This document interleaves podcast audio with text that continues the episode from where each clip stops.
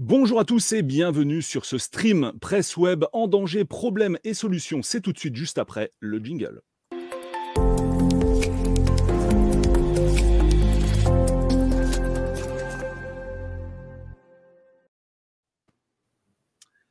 Et voilà, vous avez bien vu le titre, vous savez pourquoi vous êtes là. Et bien sûr, je n'en ai pas parlé, mais lien avec ce qui est en train de se passer du côté de Gamecult actuellement et euh, peut-être même dans d'autres rédactions web. Et ça fait écho à ce qui est arrivé aussi dans d'autres précédemment, mais ça, on va y revenir tout de suite. Avec moi autour de cette table virtuelle pour parler du sujet d'imminentes personnes que j'ai d'ailleurs grand plaisir de retrouver aujourd'hui pour la plupart, puisque nous avons pour certains travaillé ensemble. Euh, donc, on va commencer un petit tour de table. Je vous propose de le faire par ordre des personnes qui s'affichent. Donc, on va commencer aussi par euh, Mini Blob qui se trouve juste à côté de moi. Hello Mini Blob, bienvenue. Salut. Bonsoir. Eh ben, merci pour l'invitation. Euh, donc, euh, bah, pour me présenter rapidement, moi, donc c'est Mini Blob, Alexis. Euh, J'étais pas un ancien collègue justement. moi, j'ai travaillé pour jeuxvideo.com entre 2008 2014. Euh, et suite au rachat, et puis euh, on a peut-être le temps d'y revenir, mais euh, et du déménagement de l'ensemble de la rédac, ben, du coup j'ai été remercié. Et avec d'anciens collègues, on a essayé de monter Extra Life après, extralife.fr. Puis après, moi j'ai écrit pendant quelques temps aussi pour le site Factor News. Voilà en gros. Bah, merci pour ce petit tour d'horizon. Merci à toi d'être là. Donc, je précise que j'ai envoyé de très, très, très nombreuses invitations.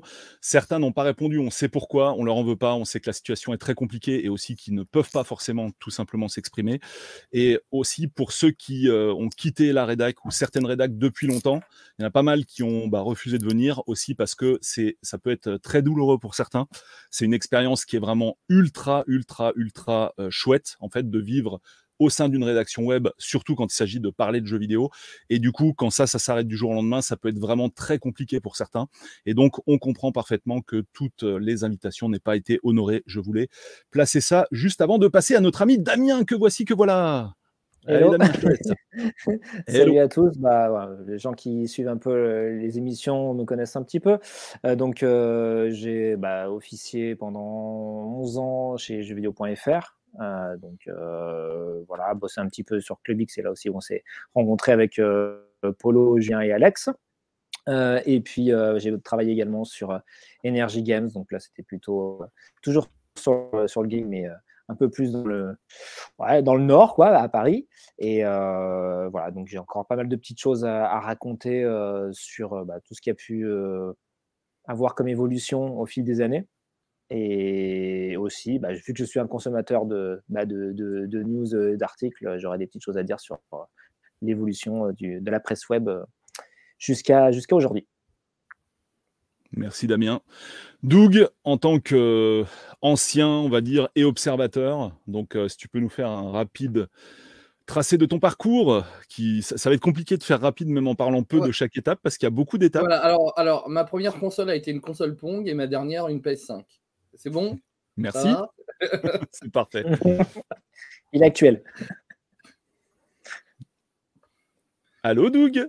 Oui. Tu nous reçois? C'est tout, non, non Bon, qu'est-ce que. Voilà, ouais, non, va non mais bon, oui, je, je, bosse dans les jeux vidéo depuis très très longtemps. Voilà, j'étais ado et puis voilà. Et puis j'ai fait beaucoup de presse, euh, que ça soit télé, euh, télé, euh, papier ou un, un, peu web. Mais justement, aujourd'hui, l'émission, c'est le web, d'après ce que j'ai compris. Donc, euh, bon, peut-être apporter, peut apporter certaines précisions, mais je pense que pour la pour l'expérience, on va dire moderne du, euh, du web, euh, bah, parmi les voilà les, les, gens qui sont ici ce soir, ils auront peut-être des choses un peu plus modernes à apporter.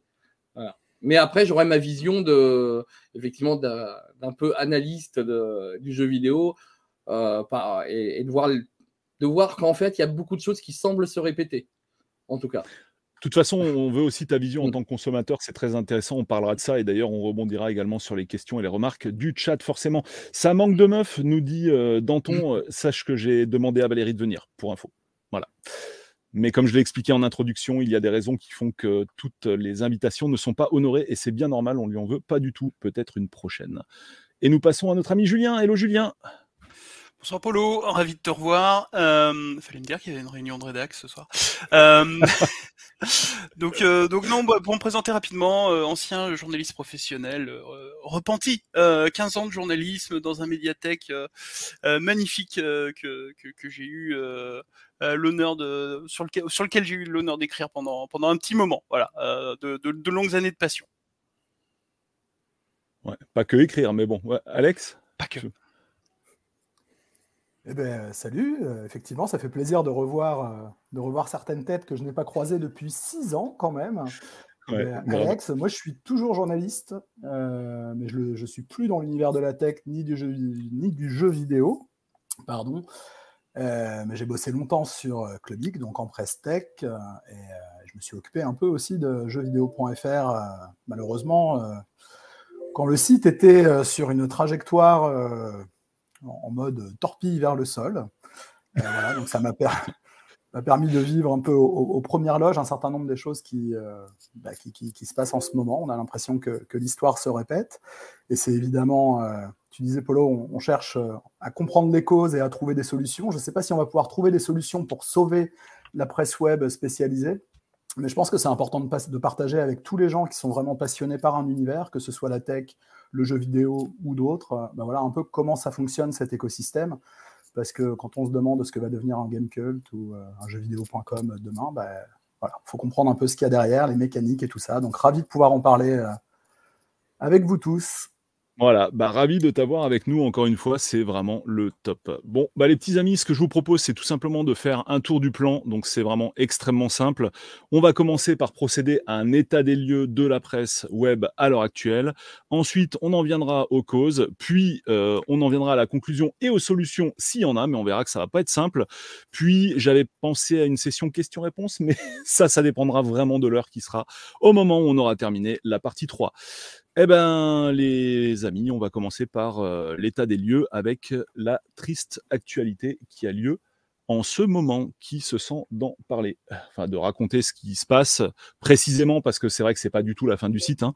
Euh, si quelqu'un peut donner plus de précision sur l'actu. Oui.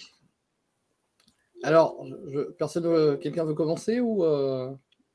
Tu veux expliquer, Doug, justement, si tu interviens peut-être un peu moins pour le reste Alors, bon, c'est quelque chose qui m'est arrivé moi dans ma carrière professionnelle, donc euh, euh, ça me ça me touche euh, vraiment beaucoup là sur le sur le coup hein, la, fin de Gamecube. Moi aussi j'ai eu l'occasion d'utiliser ma clause de session, c'est ça, de cessation, session, je sais, je me rappelle plus exactement. c'est une clause de conscience, je pense.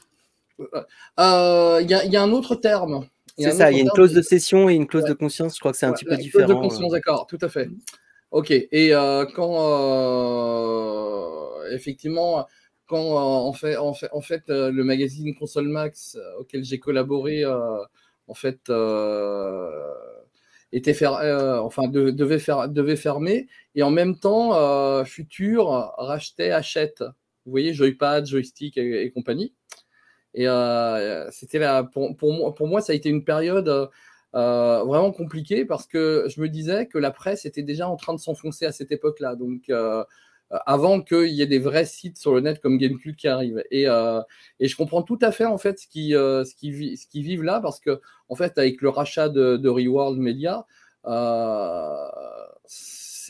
pour eux c'est une occasion en fait de partir avant que ça s'aggrave, que qu'ils soient dégoûtés vraiment de leur métier avec un, euh, au moins en tout cas avec un, un, un minimum de, de un minimum d'un, en tout cas d'un, pas, je dirais pas un pactole, mais au moins ils peuvent récupérer le maximum d'argent et partir et essayer de refaire quelque chose peut-être derrière. Ça, c'est lié au statut euh, spécifique de journaliste, en fait. Euh, qu'effectivement, effectivement, on a des droits quand on est journaliste à euh, bah, là, là, ce qui déclenche, en fait, c'est euh, l'achat par un autre groupe. Et euh, sinon, tu parlais de clause de conscience. Normalement, il y a, mais c'est plus difficile à, à faire valoir. C'est-à-dire que tu peux aussi avoir ces droits, c'est-à-dire en gros les mêmes droits qu'un licenciement. C'est au, moment où il y a un, un changement de ligne éditoriale très important, en fait. Oui. C'est ça. Les, les, les, termes sont à peu près les mêmes, les conditions de départ sont à peu près les mêmes. Ça équivaut grosso modo à tu démissionnes, enfin en tout cas c'est toi qui décides de partir et tu as les conditions d'un licenciement. Donc, ça veut dire que tu as des indemnités et tu as la possibilité de toucher des droits au chômage. Donc, c'est évidemment spécifique aux journalistes. Et on, en parlera sans doute après, et ça explique pourquoi des groupes comme Reworld aujourd'hui ne cherchent pas forcément à recruter des journalistes au sens convention collective des journalistes, mais plutôt des rédacteurs, par exemple, parce qu'ils n'ont évidemment pas cette clause qui est très particulière dans le droit du travail. Et donc, il y a deux façons pour faire jouer cette clause. La clause de cession, c'est quand le média est vendu à un nouveau propriétaire, ça ouvre une porte de sortie. Et l'autre, clause de conscience, c'est ce que tu disais, Miniblob, c'est effectivement en cas de changement manifeste dans la ligne éditoriale, tu peux faire valoir que c'est contradictoire avec ton éthique ou tes intérêts de journaliste et donc demander à partir. Et là, effectivement, c'est ce qui s'est passé pour, euh, pour Gamecult, donc quasi collectivement, hein, puisque la quasi-totalité de la rédac étendue, c'est-à-dire ça comprend les pigistes, a saisi euh, l'opportunité offerte par le changement d'actionnaire, puisque donc Unify, qui appartenait à TF1, est vendu à Reward Media, et ils en ont profité pour partir. Ça, c'est l'annonce officielle. Et puis, il y a le dernier rebondissement, qui est le coup un peu de Trafalgar qu'a fait Reward euh, à la rédac de Gamecult, c'est de leur annoncer lundi euh, comme ça a été révélé par euh, Libé, puisque là, pour le coup, c'est pas tellement les gens de Game Cult qui l'ont annoncé eux-mêmes. Je pense que la pilule a été sacrément difficile à digérer, mais qu'il leur a, donc, il leur a été annoncé lundi qu'ils étaient dispensés de préavis. Ils étaient censés travailler pour la plupart jusqu'au 7 décembre, et on, leur a demandé de prendre leur clic, leur claque, et peut-être un ou deux collecteurs sous le bras, et de rentrer chez eux, et de plus mettre les pieds au bureau. Euh, ce qui ferme la porte, notamment peut-être à la dernière émission d'adieu qu'ils avaient prévue, et à tous les contenus dont on pouvait imaginer qu'ils avaient envie de les passer avant de, tirer euh, définitivement la, la, page Gamecult. Mm. Clairement chaud. Autre chose à rajouter du coup sur la situation de Gamecult Je pense qu'on a bien fait le tour. Donc là, on va continuer l'état des lieux avec la. À moins que quelqu'un ait quelque chose à rajouter, je ne sais pas. On passe à jeuxvideo.fr Quelqu'un veut en parler? Je suis désolé, mais euh, là, ça nous touche un peu personnellement, mais bon, on va quand même expliquer un petit peu ce qui s'est passé, ah. juste retracer l'historique, tout simplement. Tu, parles de JVFR Parce que, là, je parle de euh, JVFR. Voilà. Parce qu'en fait, donc, euh, il y a eu deux versions à dire de jeuxvideo.fr. Il y a eu le premier jeuxvideo.fr qui a été lancé en 2002 par là 2003, euh, qui a été lancé euh, par euh, bah, une personne qui détenait des, des, magasins jeux vidéo. Et donc, on a été trois au départ. Donc, il y avait Renaud, Cédric, et ensuite, je suis venu me, rajouter. il y avait également après Jean-Marc qui arrivait, etc. Et et le site, un peu comme l'a teasé Alex, a vécu ces derniers jours aux alentours de. C'était quoi? Mai 2015 2015, non ça? Voilà. 2015. Et euh, donc, son, son, a suivi une période de gestation, de gestation non, où le, le, navire a flotté pendant de nombreux mois, voire de nombreuses années même, où en gros, donc, le site n'était plus mis à jour, mais était, mais était encore accessible.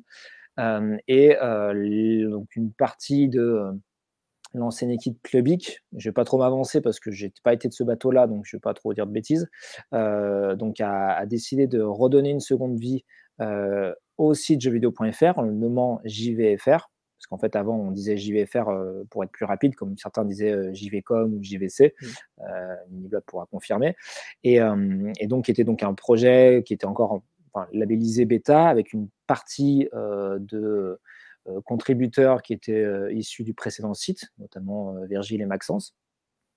Et voilà, il me semble qu'il y avait aussi notre, notre ami Nerces qui avait aussi fait des publications, et, et, une partie donc de nouvelles recrues, comme l'a dit Alexandre, qui étaient plutôt des rédacteurs, donc en gros des, des pigistes, euh, de, qui d'ailleurs une très belle plume.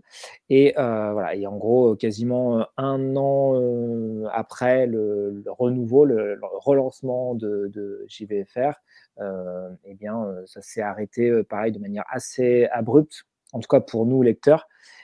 et donc c'était il n'y a pas si longtemps, il y a seulement quelques mois.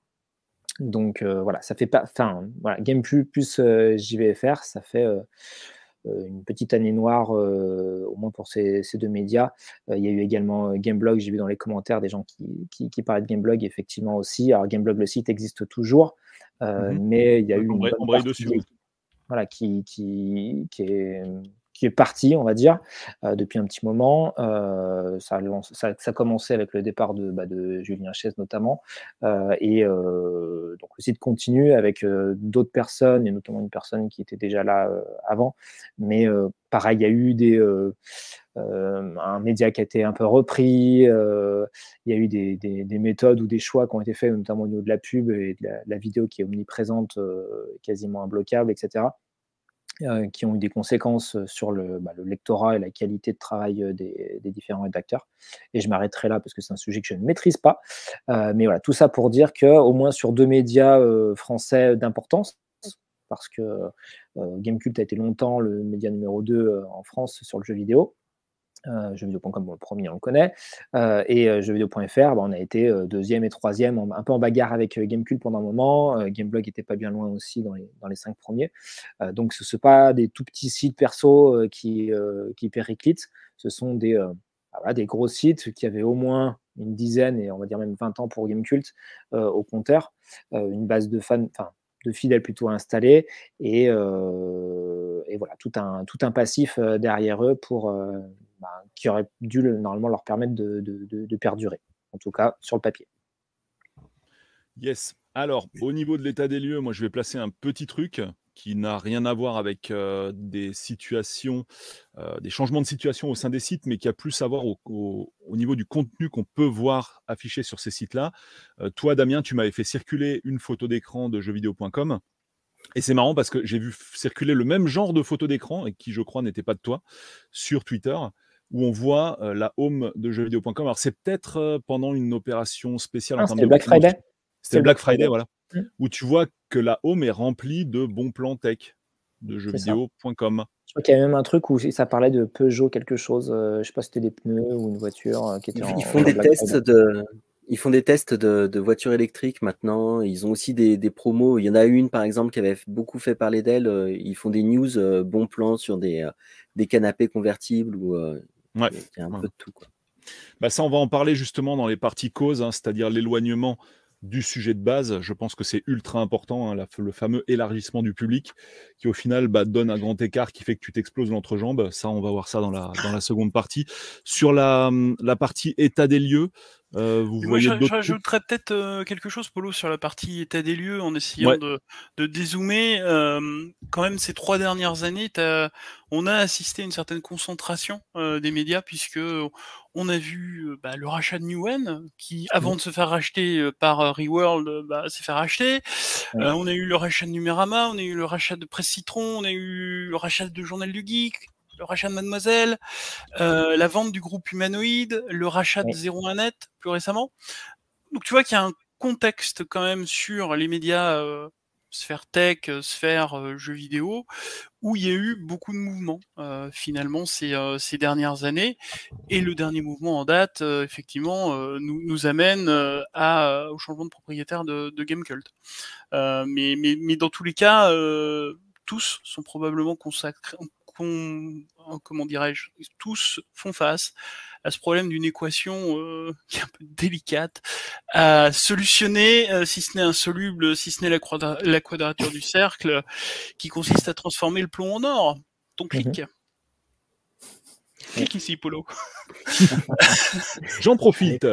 Euh, Donc on a parlé aussi dans le chat, alors ça j'ai pas vérifié cette information de départ ou licenciement chez Canard PC. Départ c'est sûr, je le sais de certaines, avec Pierre notamment qui est parti. Oui, parce qu'il y a eu des, bah, difficultés financières. Tout à fait. Voilà. Côté contexte, je vous laisserai également prendre la parole, même sur des choses qui sont pas forcément notées dans notre conducteur, mais moi je voulais parler d'un truc qui est assez hallucinant. Euh, c'est une discussion que j'ai eue avec des gamins de entre 15 et 14 et 16 ans, on va dire là, très récemment des invités qui sont venus à la maison. Et donc, j'aime bien envoyer des petits ballons sondes pour savoir un petit peu, connaître un petit peu les habitudes des uns et des autres. Et surtout aussi euh, au niveau générationnel, ce que ça peut donner, puisque ben, s'il y a vraiment de grosses différences entre les générations, ça bouge extrêmement vite. Et donc, bah, l'actu, c'était euh, le problème de, de Gamecult. Et je leur ai parlé de Gamecult et ils m'ont dit, mais c'est quoi Gamecult je dis, bah, je sais pas, c'est un site d'information de jeux vidéo. Je dis, vous connaissez pas? J'étais vraiment super surpris, quoi. Et donc, euh, bah, aucun des trois gamins qui étaient autour de la table ne connaissait ce site. Et le pire, c'est qu'on ne parle pas de gamins qui sont à la pêche tous les week-ends ou qui ne font que jouer au foot. C'était des purs joueurs de jeux vidéo qui ont absolument tous un PC gamer, qui ont deux ou trois consoles à la maison. C'est un truc de fou. J'étais mais vraiment sur les fesses. Donc après, bah, je suis un petit peu monté en qualité, enfin en qualité, en volume, on va dire, de visiteurs avec notamment jeuxvideo.com. Je leur ai posé la question de savoir s'ils connaissaient jeuxvideo.com. On ne sait jamais. Des fois qu'ils me disent tous non. Et là, en fait, bah, certains connaissaient pas du tout et euh, un connaissait éventuellement pour le forum. Mais il consultait pas du tout le site pour les jeux vidéo particulièrement. Il allait voir juste des solus ou ce genre de trucs sur jeuxvideo.com. Donc c'est hallucinant en fait. Il n'y avait aucun des jeunes autour de la table qui consultait les plus grands sites édito de France en matière de jeux vidéo, alors que c'était des purs gamers. Donc voilà, fin de l'anecdote de mon côté. Vous en avez peut-être d'autres du genre? Je pense qu'on peut même euh, on rebondir par rapport à le, sacro-saint test et la sacro-sainte note. Aujourd'hui, je ne suis pas sûr qu'une note donnée par, un, par une rédaction, euh, elle n'a pas la même valeur qu'elle pouvait avoir avant en termes de, de vente derrière ou de, euh, de ne serait-ce que, en fait, finalement, est-ce que quelqu'un va encore se référer à la note d'un jeu, par exemple? J'en suis plus vraiment sûr, quoi, en fait. Et là, là, ça relance le débat du est-ce que la note du jeu est, comment dirais-je, conforme à la réalité ou est-ce qu'il est bien sûr, bien sûr. non, mais tu vois, euh, si déjà, hein si tu as changé de, de, média, en fait, tu peux mettre la note que tu veux, en mettre ou pas, ça va rien changer, en fait. Tu vois ce que je veux dire? Ah, Tous ces jeunes-là, ils vont se faire leur avis sur YouTube, en fait. En gros, c'est ça que j'explique, quoi, tout à l'heure. Et euh, même si ton site édito, il met ou pas des notes, euh, qu'il a des bons ou mauvais tests, bah, en fait, mmh. ça change rien, quoi. Après, il y, a, deux, sujets. que, des jeunes de 16 ans connaissent pas Gamecult, honnêtement, ça ne m'étonne pas parce que Gamecult a quand même un positionnement euh, plutôt, haut de gamme, plutôt élitiste dans le traitement du jeu vidéo. Et que ce soit dans, dans l'écriture, dans le choix des jeux qui sont testés, etc., je ne suis pas persuadé que, qu'un voilà, jeune de 16 ans il aille spontanément vers Gamecult, qui ne connaissent pas jeuxvideo.com. Par contre, je pense que ça illustre un autre phénomène, euh, qui est effectivement que les jeunes se détourne un peu de se détourne un peu de la presse effectivement les canaux euh, ils ont une chaîne euh, de, TikTok euh, jeuxvideo.com oui. Oh oui ça m'étonne enfin ça m'étonnerait qu'il n'y soit pas en tout cas. Ça m'étonnerait qu'il n'y soit pas mais bah, d'ailleurs tu, vois une histoire dans, l'article qu'a fait IGN IGN France ils ont, ils ont eu des contacts chez Reward pour essayer de voir un peu l'après Game Cult, un article d'ailleurs pour lequel ils se sont fait un peu défoncer sur les réseaux sociaux parce que beaucoup ont trouvé, et ça s'entend, que ça manquait un peu de décence de ne donner la parole qu'à World, alors que, que tout le monde était en train d'essayer de faire le deuil de, de, la rédac de Gamecult. Mais donc, euh, Reworld disait, au-delà de la formule réenchanter Gamecult, qui fait euh, doucement rigoler, euh, il disait que les réseaux sociaux, par exemple, c'était une de leurs strates de, développement. Et, on voyait mal la, la rédac actuelle de Gamecult faire des petits clips rigolos sur TikTok. Peut-être que la rédac de Gamecult demain qui conçoit les, rédacteurs ou les animateurs, ben voilà, ils feront du TikTok, du Twitch, probablement beaucoup plus que. Parce que c'est comme ça qu'on va, toucher, euh, qu'on va toucher les jeunes. Ouais, ouais je, je, je, suis pas certain qu'aujourd'hui Reworld sache ce qu'il va faire de, de Gamecult. Ça vient un peu dans, dans, le panier de la mariée, quoi, en corbeille de la mariée. Et est-ce qu'ils ont un plan euh, précis euh, pour Gamecult Je suis pas sûr que ça soit leur, euh, leur, leur, préoccupation numéro un. là, c'est un caillou dans leur chaussure parce qu'effectivement, ça a quelques sorties médiatiques. mais, mais en vrai, qu'est-ce qu'ils veulent en faire? Je, rappelle quand même, pour information, quelques, quelques mois avant ce rachat, je, crois me souvenir que l'Inumérique annonçait que Gamecult allait plus ou moins fusionner avec leur partie édito. donc je, voilà, euh, il y avait déjà des questions avant. Oui, à ce propos, on ne l'a pas dit, mais euh, il y avait une histoire de. Il y a eu un, un, moment, c'était TF1, après TF1 vendu. Qu'est-ce qui s'est passé? Quelqu'un peut détailler cette histoire-là? Ils ont été balancés en fait euh, d'un endroit à l'autre. Gamecult, non Il n'y a pas une histoire comme ça? En fait, il y a. le, rapprochement que, que, que tu évoques, Julien, c'est un truc qu'on a fait sur Clubic à l'époque avec jeuxvideo.fr. En fait, c'est un co-branding du site. C'est-à-dire les deux sites restaient distincts, mais la marque Les Numériques était adossée à la marque Gamecult pour que dans les euh, inventaires publicitaires et tout ça, ils puissent agréger l'audience des deux sites et donner finalement plus de poids à l'ensemble. Et si tu te souviens bien, ça a été fait euh, à, un certain temps entre Clubic et, et, jeuxvideo.fr. Ça a été une des étapes avant la fin du. C'était il y a longtemps, mais je pense que la. C'était il y a longtemps. Mais, mais, je pense qu'il y avait, en tout cas, sans me souvenir qu'il y avait, qu'il y avait une velléité édito qui ne s'est pas concrétisée, puisqu'entre temps, il y a eu, il y a eu ce rachat. En tout cas, il ne parlait, pas de fusionner les sites, mais il parlait évidemment d'essayer de développer les, développer les synergies entre les deux. Mais en tout cas, le, rapprochement des marques, pour le coup, c'est un levier commercial qui est, euh, qui est, assez classique. C'est peut-être ce que, ce que caressera euh, Reworld de poursuivre, euh, de poursuivre ça. En tout cas, avec ah. les numériques, il y a quand même eu un rapprochement. il y avait de mémoire au moins deux rédacteurs qui sont intervenus avec des tests entrecroisés ou je sais pas, il me semble que sur Steam Deck, c'était le enfin, un des rédacteurs des numériques, etc. Euh, ils avaient déjà commencé à faire des. Et d'ailleurs, il y a des personnes des numériques hein, qui, qui, quittent également, euh, qui, qui profitent pour, euh, en tant que rédaction étendue pour, pour partir en même temps. Mmh. Profiter, je mets évidemment des guillemets. et donc, oui, effectivement, il y a, y, a, y a, ça. je pense aussi que ce qu'on a pas forcément trop dit aussi, c'est que là, cette nouvelle vague qui a très bien été euh, évoquée par Julien, donc de, rachat, euh, de modification un peu euh, interne de groupe, ça fait suite à une première vague de, de rachat, de renforcement, on va dire, des, des, sites web qui arrivait à l'époque, aux alentours de 2005-2006 euh, et c'est d'ailleurs à ce moment-là que euh, jeuxvideo.fr a été racheté par le groupe Cyralis, qui était détenteur de Clubic. Puis euh, a été racheté par M6. Gameblog avait été racheté par Ankama de mémoire.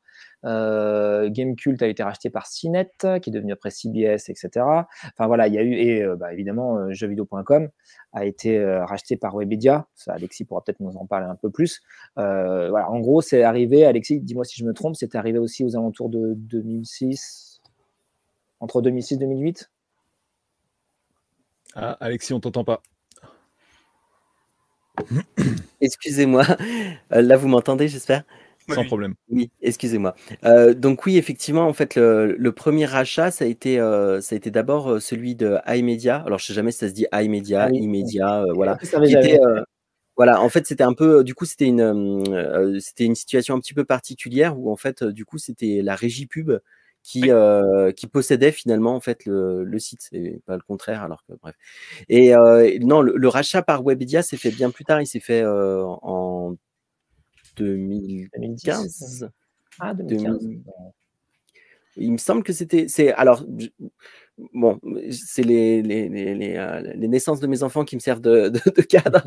Donc je sais que c'est soit 2014, soit 2015, ou entre les deux. Voilà, 2014 alors bon. Et, euh, et, voilà, c'est à ce moment-là qu'il y a eu beaucoup de changements.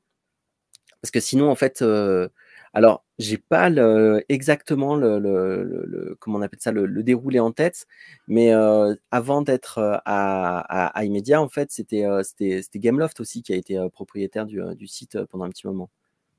Mmh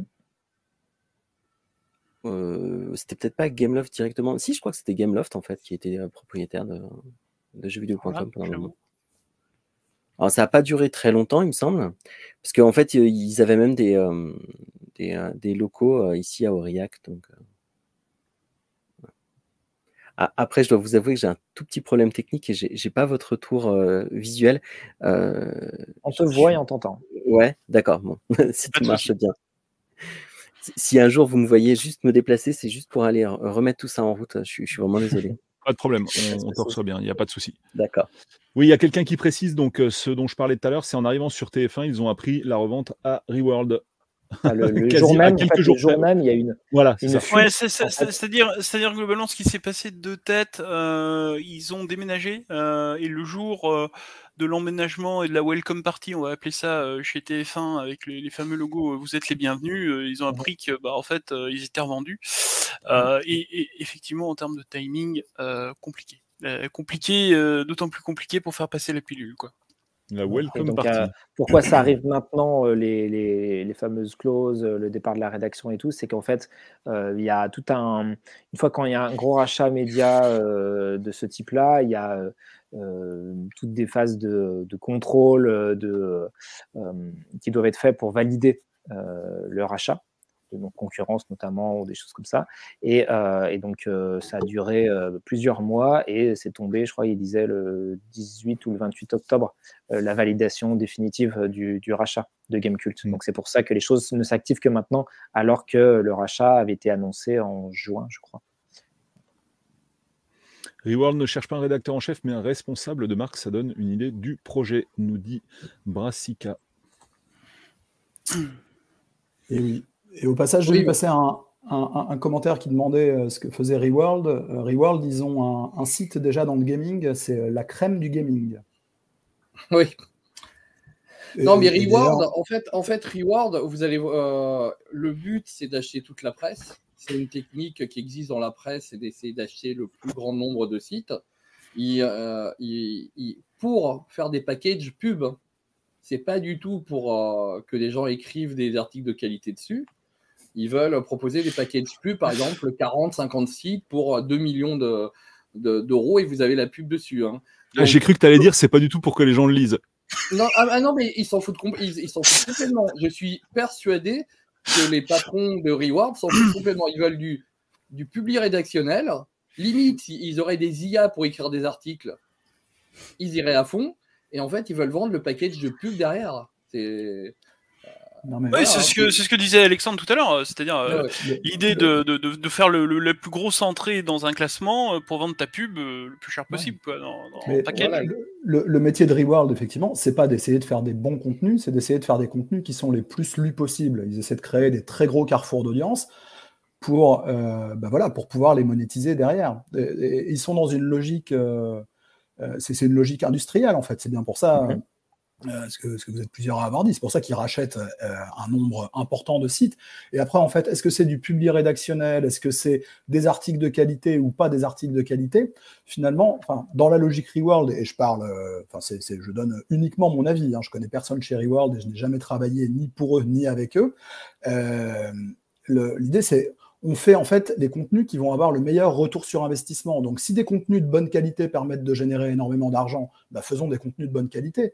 Et si des contenus très rapides à faire qui coûtent que dalle permettent d'engranger encore plus d'argent, et eh ben faisons ces contenus rapides de mauvaise qualité. C'est euh, vraiment la logique du, retour sur investissement. ça, a été, la, technique de, euh, de Future France euh, au début des années 2000. Hein. ouais. Dans la presse ah ben, c'est exactement pareil. C'est ça.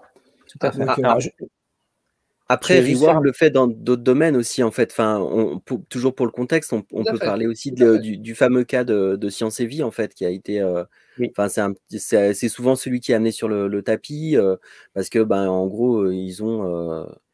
ils ont, ils ont fait ce qu'ils ont fait avec Science et Vie, on va dire gentiment, et ben, il y a aussi l'ensemble de la rédaction, ou quasiment, qui a, qui a quitté du coup le magazine, et qui a allé justement derrière bah, proposer un autre magazine, une espèce d'héritier spirituel finalement, Epsilon. Euh, Très bien d'ailleurs au passage. Juste pour compléter ce que disait euh, Alexis Miniblob tout à l'heure par rapport aux dates, pour être précis euh, sur jeuxvideo.com.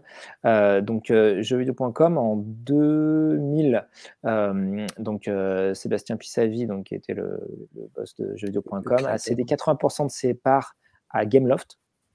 Ouais. donc 80%, c'est beaucoup. Hein. Et en 2006, c'est Immédiat donc, qui a acquis 88% euh, de la société. Mmh. Et euh, en 2014, donc c'est ce que je disais, en 2014, euh, juin 2014, Webedia qui rachète le, site voilà, pour 90 millions d'euros. C'est quand même pas rien. Donc voilà, pour donner un peu plus d'éléments de, contexte et des, précisions sur ce qui a pu être dit tout à l'heure. Ah, après, effectivement, moi, j'étais pas très précis sur l'époque, la fameuse époque Gameloft, parce que c'était avant mon, embauche, finalement. Moi, je suis arrivé en, 2008. Euh, du coup, moi, euh, comme euh, propriétaire, on va dire, j'ai connu que iMedia.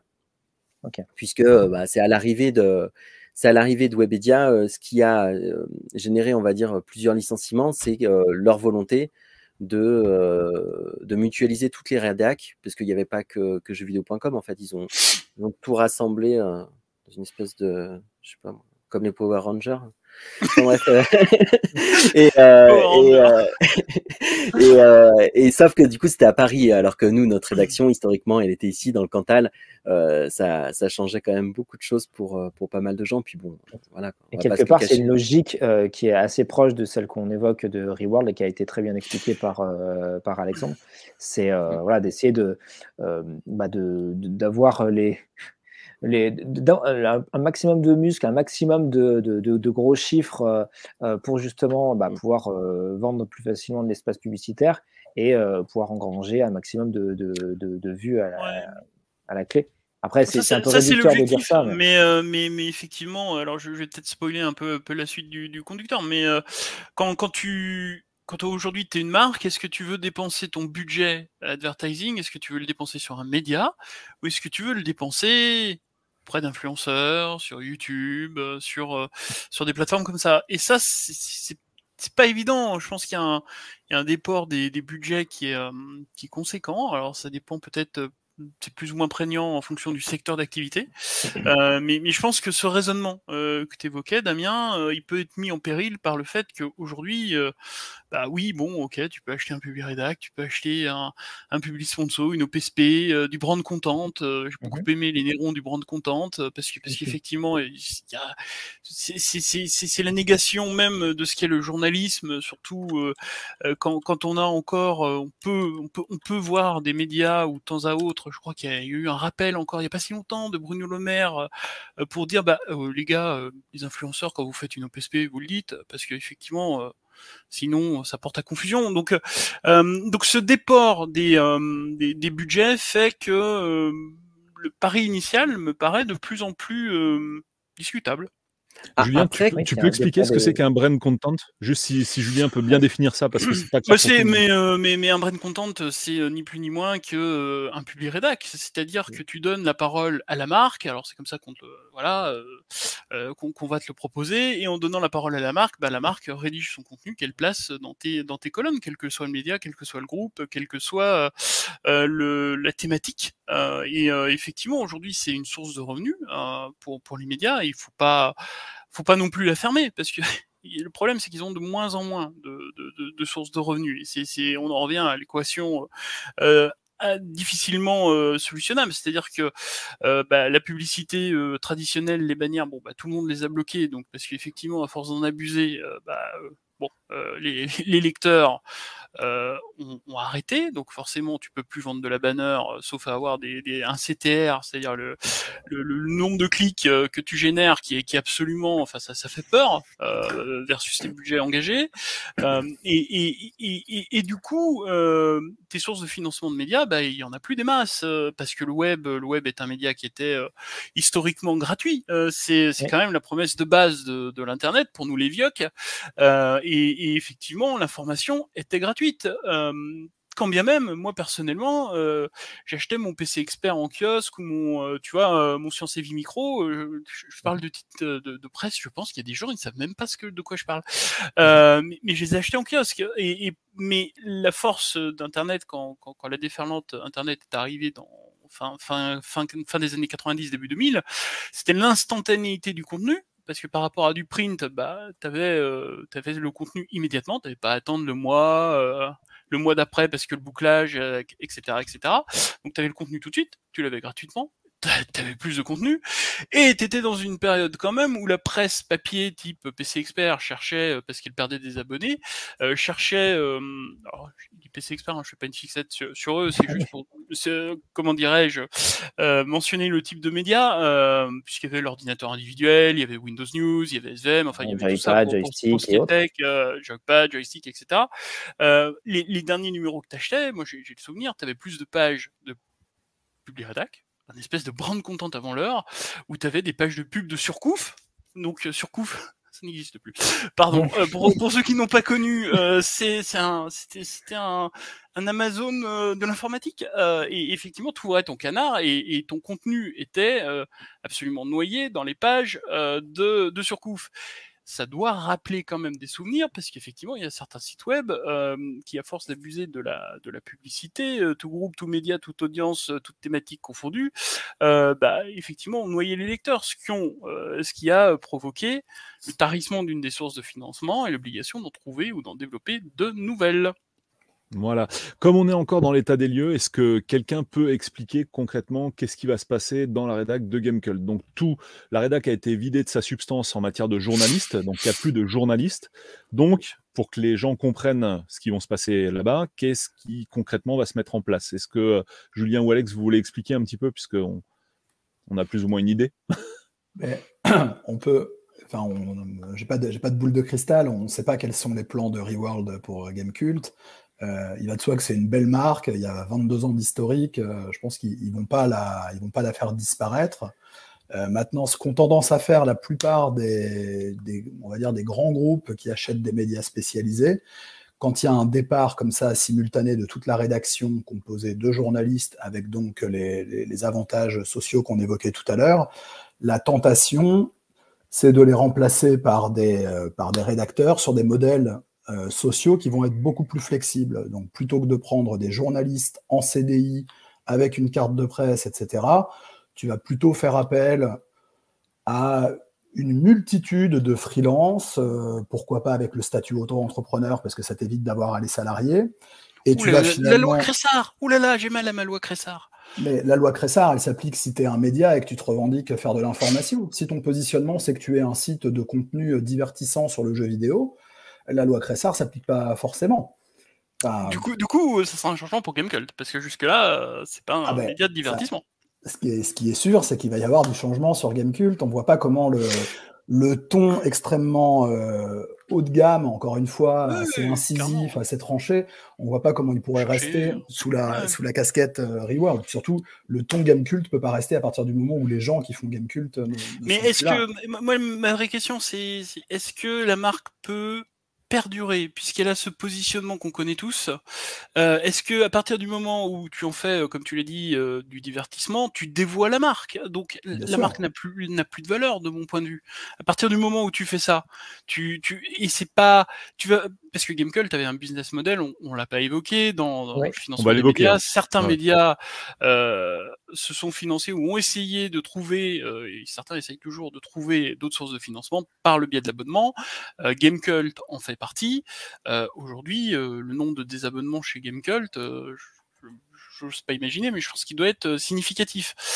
donc, donc, donc, dévoyer la marque à ce point-là, il y a un petit côté. Bah, en fait, il y a, y, a, y a, je pense que dans, encore une fois, dans la logique de l'acquéreur, j'ai pas les comptes de, Gamecult, mais ils ont quand même toujours été en difficulté financière.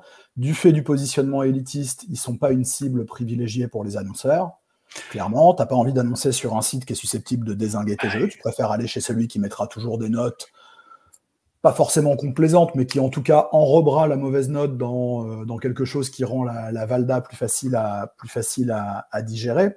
Et euh, le modèle d'abonnement, enfin, Gamecult, c'est 12 000 abonnés pour un média spécialisé. C'est vachement important. C'est énorme, hein non, c'est vachement bien. Énorme. Euh. si, on, si on prend dans la presse tech, le dernier média un peu indépendant qui a ce positionnement haut de gamme à la game culte, c'est Next Impact, feu PC Impact, Next Impact aujourd'hui, qui, qui bat le rappel quand même régulièrement parce qu'ils ont eux aussi des difficultés financières. Ils sont à 7000 et quelques abonnés, entre 7000 et 8000. On voit que Game Cult, qui, qui euh, agitait quand même un peu moins la, la, la était à 12 000, donc c'est super important mais ça ne permettait pas au site d'être rentable. Donc pour moi, ça appelle deux, deux remarques. La première, c'est que pour Reworld, bah, finalement, on s'en fout de perdre ces abonnés-là, puisque de toute façon, la machine n'était pas rentable, donc autant aller chercher d'autres lecteurs potentiels. Donc, à mon avis, mais là, enfin, c'est vraiment du doigt mouillé. tu fais bien le Reworld, hein, hein N'est-ce pas? Euh, ils, passeront, ils, passeront, sur un modèle gratuit ou en tout cas un modèle d'abonnement genre qui permet de te débarrasser des pubs ou d'avoir quelques, quelques perks, quelques avantages, mais ils seront pas sur le modèle vraiment très communautaire d'un game culte, ils essaieront de ratisser beaucoup plus large. Et l'autre point que ça soulève, mais euh, peut-être on peut, on peut en reparler plus tard, mais c'est ta question de tout à l'heure, Polo, qui m'y fait penser. Game Cult, en fait, ça appartenait à, ça a appartenu à LDLC au, tout début, puis ça a été racheté par Cup Interactive, qui a été racheté par je sais plus qui, qui a été racheté par Factory Eleven, qui était le, la boîte qui éditait les numériques, qui elle-même a été rachetée par Newen, qui est une société de production vidéo, qui est par New Web, la filiale web de Newen, qui elle-même a été rachetée par TF1, parce qu'en fait TF1 a racheté Newen, qui est une, une énorme agence de production vidéo, et dans la corbeille de la mariée, il y avait ses activités web, donc New Web. Donc ça a donné naissance à Unify et c'est ça qui a été racheté par Reward. Et euh, il y a ah. quelques années, je tiens que je crois que c'est euh, Yukishiro qui, qui, avait dit, ça devait être au moment où, où justement euh, Factory 11 était racheté par Newen, ils avaient dit finalement ça, ne change rien parce qu'en fait c'est toujours nous, c'est juste que le groupe auquel on appartenait a été racheté par un autre groupe puis par un autre groupe. Mais ça crée un tel empilement qui fait que tu finis par arriver dans une structure qui a des coûts de fonctionnement très très élevés. Donc la dernière en date, c'était TF1, et on ah est assez bien placé pour le savoir pour les XM6. À combien de mètres carrés là-bas? Voilà, les coûts de fonctionnement d'un groupe comme ça, ça va fragiliser le modèle économique d'un site comme, Game, comme Gamecult, qui peut-être que s'ils étaient euh, une douzaine ou une quinzaine dans des bureaux pas chers ou dans une pépinière d'entreprise, euh, avec, euh, voilà, avec des frais de fonctionnement low cost, un peu en mode start-up, peut-être que Gamecult serait rentable. Mais avec les frais de fonctionnement, les coûts de structure, comme on dit poliment, pour euh, l'immeuble TF1 à Boulogne euh, ou euh, l'hôtel particulier qu'avait Factory 11, je ne sais plus où, dans le 10e ou dans le 11e, ce n'est pas, rentable. Ça, commence déjà par, par leurs anciens locaux qui, pour Gamecult, à mon avis, dans, ta code part, c'est déjà, c'est déjà important. Et effectivement, quand tu fais le step-up TF1, ça, doit être, ça doit être quelque chose. Ça, ça a été bien évoqué justement dans la, dans la vidéo. Euh, mais oui, euh, mais c'est fondamental. Hmm. On s'en rend pas compte nous en tant que lecteur parce que bon bah quelque part on n'a pas à se rendre compte de ça. C'est-à-dire que c'est un truc qui normalement doit pas influer sur les contenus etc.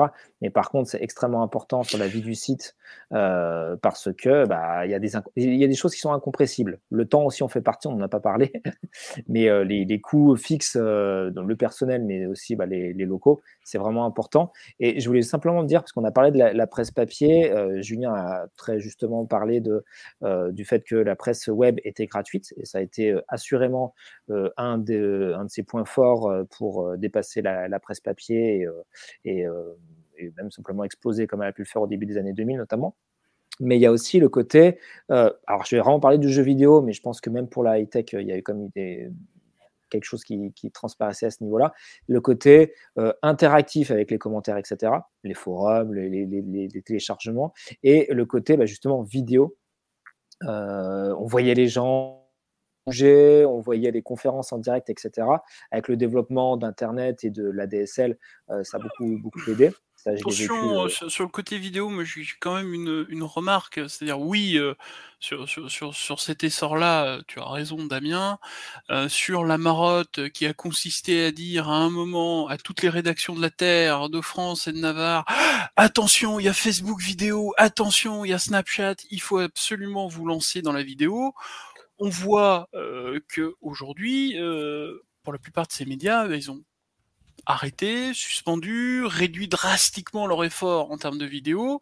Parce que l'un des learnings, c'est que quand tu es un rédacteur web euh, qui a rejoint une rédaction web, je ne sais pas, dans les années 2000, 2002, 2005, whatever, euh, tu n'es pas un rédacteur euh, tout terrain, vidéo, euh, fluente sur un plateau, euh, et effectivement, tu fais pas passer une rédaction écrite ou une rédaction euh, écrit plus image à une rédaction tout vidéo, c'est pas vrai.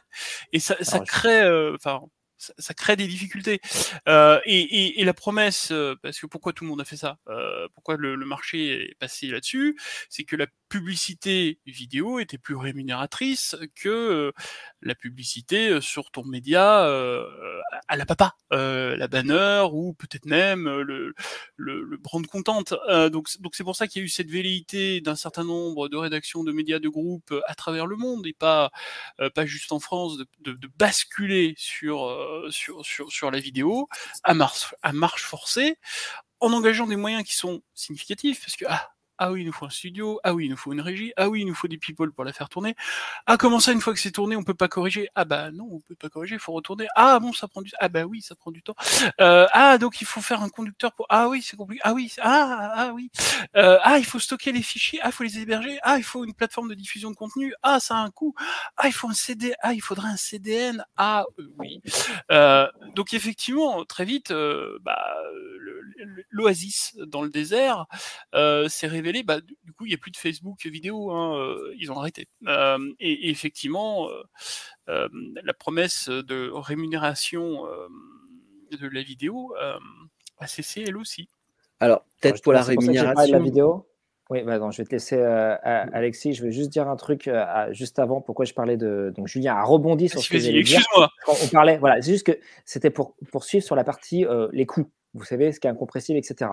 Donc, un, et là, je suis pas forcément d'accord. La vidéo a vraiment apporté un plus au niveau lecteur. Et quand ça a été commencé, alors je vais parler pour jeuxvideo.fr parce que c'est jeuxvideo.fr sur la vidéo, en téléchargement, les GVTV. C'était pas du tout pour la publicité, c'était simplement bah, pour faire quelque chose de différent euh, parce qu'on voulait montrer les jeux, parce qu'on voulait vivre des choses différentes avec euh, notre, euh, notre public. Et quelque part aussi, on se prenait un peu, enfin, quelque part un peu pour des animateurs télé euh, modestement. Et euh, ça fait partie un peu de, cet élan-là qui a fait que la vidéo a, euh, a vraiment explosé. Et après, les marchés publicitaires s'en est intéressé, on a trouvé des solutions. Et l'autre volet, et là tu as très bien dit Julien, c'est que faire de la vidéo tout azimut sur des jeux qui sont de plus en plus nombreux, des supports qui sont de plus en plus nombreux, ça coûte énormément. Ça veut dire forcément euh, souvent recruter euh, des cadreurs, des monteurs, faire un studio, tu l'as très bien dit, et c'est vrai. Et on note que euh, quelques années après, même les plus grands médias français, même d'ailleurs, hein, ont drastiquement limité leur production de, vidéos. J'ai connu des jeuxvideo.fr et des jeuxvideo.com qui avaient des, plusieurs vidéos sur chaque jeu même des tout petits jeux. Euh, là, coup, euh, Miniblob pourra confirmer. Euh, et, ça, ça, c'est, bah, ça a à la fois beaucoup coûté aux médias. C'est peut-être aussi pour ça qu'ils ont été allés chercher de, un renforcement auprès de grands groupes pour avoir des, bah, finances, tout simplement. Et bah, ça a coûté très cher. voilà. Mais je redonne la parole à Miniblob. Désolé d'avoir coupé, mais c'était pour finir mon raisonnement. C'était juste pour un petit mot, c'était juste pour dire qu'effectivement, pour, mais comme tu l'as dit en fait, euh, pour l'aspect euh, vidéo, c'est pas seulement une question de, de coût-bénéfice direct. Je pense qu'il y a vraiment un vrai aspect communautaire aussi à développer derrière.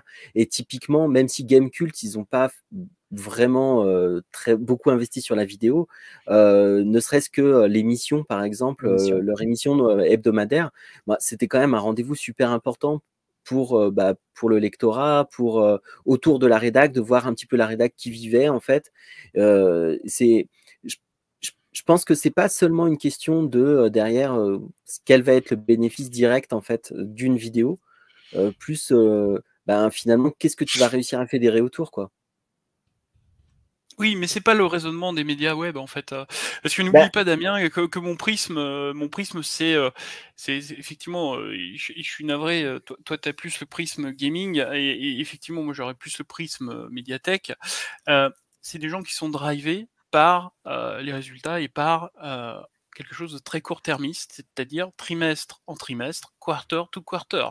Et ce qu'ils veulent savoir, c'est combien on a performé, combien, ça nous a coûté, euh, mon PNL il en est où, euh, ce trimestre versus euh, le trimestre précédent. Donc le quali mm, contre quanti que, tu évoques, Miniblob, bah, malheureusement, ça n'a pas de sens pour ces gens-là parce que ce qu'ils ce qu'ils veulent, c'est pas ça. C'est pas c'est pas de savoir si c'est la meilleure vidéo, la plus complète qui fera référence et qui fera date sur, je sais pas, le dernier Assassin's Creed.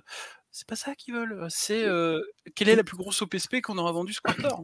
Non, non, non, mais je te parle même pas forcément de qualitatif, mais juste, euh, par exemple, euh, l'envie de créer des rendez-vous, l'envie, en fait, tu vois, de, de créer de l'engagement, en fait. C'est c'est même pas une question de qualitatif au final, parce que tu peux créer de l'engagement sur de la merde. Hein. Enfin, je veux dire, c'est juste, mais c'est plus euh, l'idée, en fait, que il y a un rapport qui soit un peu plus direct, de, plus de personnalisation aussi, en fait. C'est plus dans cet esprit-là aussi, en fait.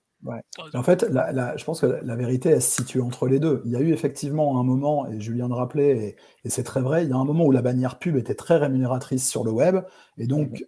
tous les médias qui étaient gratuits, financés par la pub, se sont lancés dans une course. Euh, on parlait de la course à la page vue. C'est le moment où les diaporamas, vous savez, les trucs où il faut passer des slides, là, il y avait des pubs qui se rafraîchissaient à chaque fois. Souviens-toi que euh, certains médias étaient en auto-refresh. Euh, c'est-à-dire bah, que. Ça existe toujours. Hein. Il y a encore. Ah oui, oui, tout à fait. Des, grands médias d'information générale français qui continuent l'auto-refresh. Là, tu, au bout d'une minute, ça rafraîchit. Mais il y a un moment où le prix de la bannière s'est effondré, euh, pour des, tas de raisons, mais ça sera un peu long de les détailler. Et c'est le moment où les players vidéo et les régies vidéo se sont développés, ou en tout cas où les régies publicitaires ont commencé à développer des inventaires vidéo. Et ça a été effectivement pendant une période un peu l'Eldorado. C'est-à-dire que le, en, en, termes publicitaires, on raisonne en CPM, coût par mille. Donc, c'est l'argent qu'on gagne quand on fait 1000 affichages d'une publicité. Sur les bannières, on était tombé à 1 euro pour 1000 affichages. Et, puis après, on est descendu encore plus bas. Quand d'un seul coup, la vidéo t'offrait des CPM à 20 ou 30 euros. Donc, évidemment, toutes les régies publicitaires du marché ont dit aux éditeurs, donc l'éditeur, celui qui gère le site, ils ont dit, les mecs, faites de la vidéo à fond la caisse. Donc il y, a eu, effectivement cet effet-là et il y a eu beaucoup de dérives. C'est l'époque où on a vu apparaître tous les lecteurs vidéo en autoplay en bas des articles, par exemple, pour gonfler artificiellement les inventaires. Mais après, moi, je rejoins vraiment ce que dit Miniblob et je pense que jeuxvideo.fr en est un super exemple avec la JVTV des débuts. C'est que la vidéo, au départ, elle était pensée pour qu'on voit la rédac, parce qu'une rédac incarnée, bah, tu t'y identifies beaucoup plus, ou pour faire du contenu tout simplement différenciant, quoi, pour que quand tu as le choix entre .com, .fr, Gamecult, etc., que tu te dises, bah, je vais plutôt aller sur jeuxvideo.fr parce que les mecs, je les adore, que je les vois jouer à des jeux, etc. et du coup, la Warzone, elle revient quand entre les deux. Ça, il faut demander au principal intéressé. Je ne sais pas s'il a la tête à, ouais, non, ça en ce moment. On pense à lui en tout cas. Un big up, alors, il y a une question intéressante qui a été posée dans le chat euh, qui demandait si la presse jeux vidéo était rémunérée par l'État, parce qu'il euh, y a des journaux qui touchent des aides de l'État. Donc, euh, est-ce que quelqu'un peut en parler? Alors, je ne crois pas, mais perso, je ne me suis pas assez penché sur le sujet, Alex, peut-être? Ah, T'as suivi? de, loin, donc c'est à prendre avec des pincettes, mais il y, a, deux niveaux d'aide à la presse, et il y a des aides de l'État qui sont plus ou moins faciles à avoir qui sont en général attribués à la presse qu'on appelle euh, d'information euh, politique et générale, je crois la presse IPG. Et c'est effectivement des mécaniques de soutien financier. Euh, l'exemple typique, c'est les grands quotidiens. La plupart des grands quotidiens touchent ces aides. Et ça, je pense que la presse spécialisée n'y est pas éligible.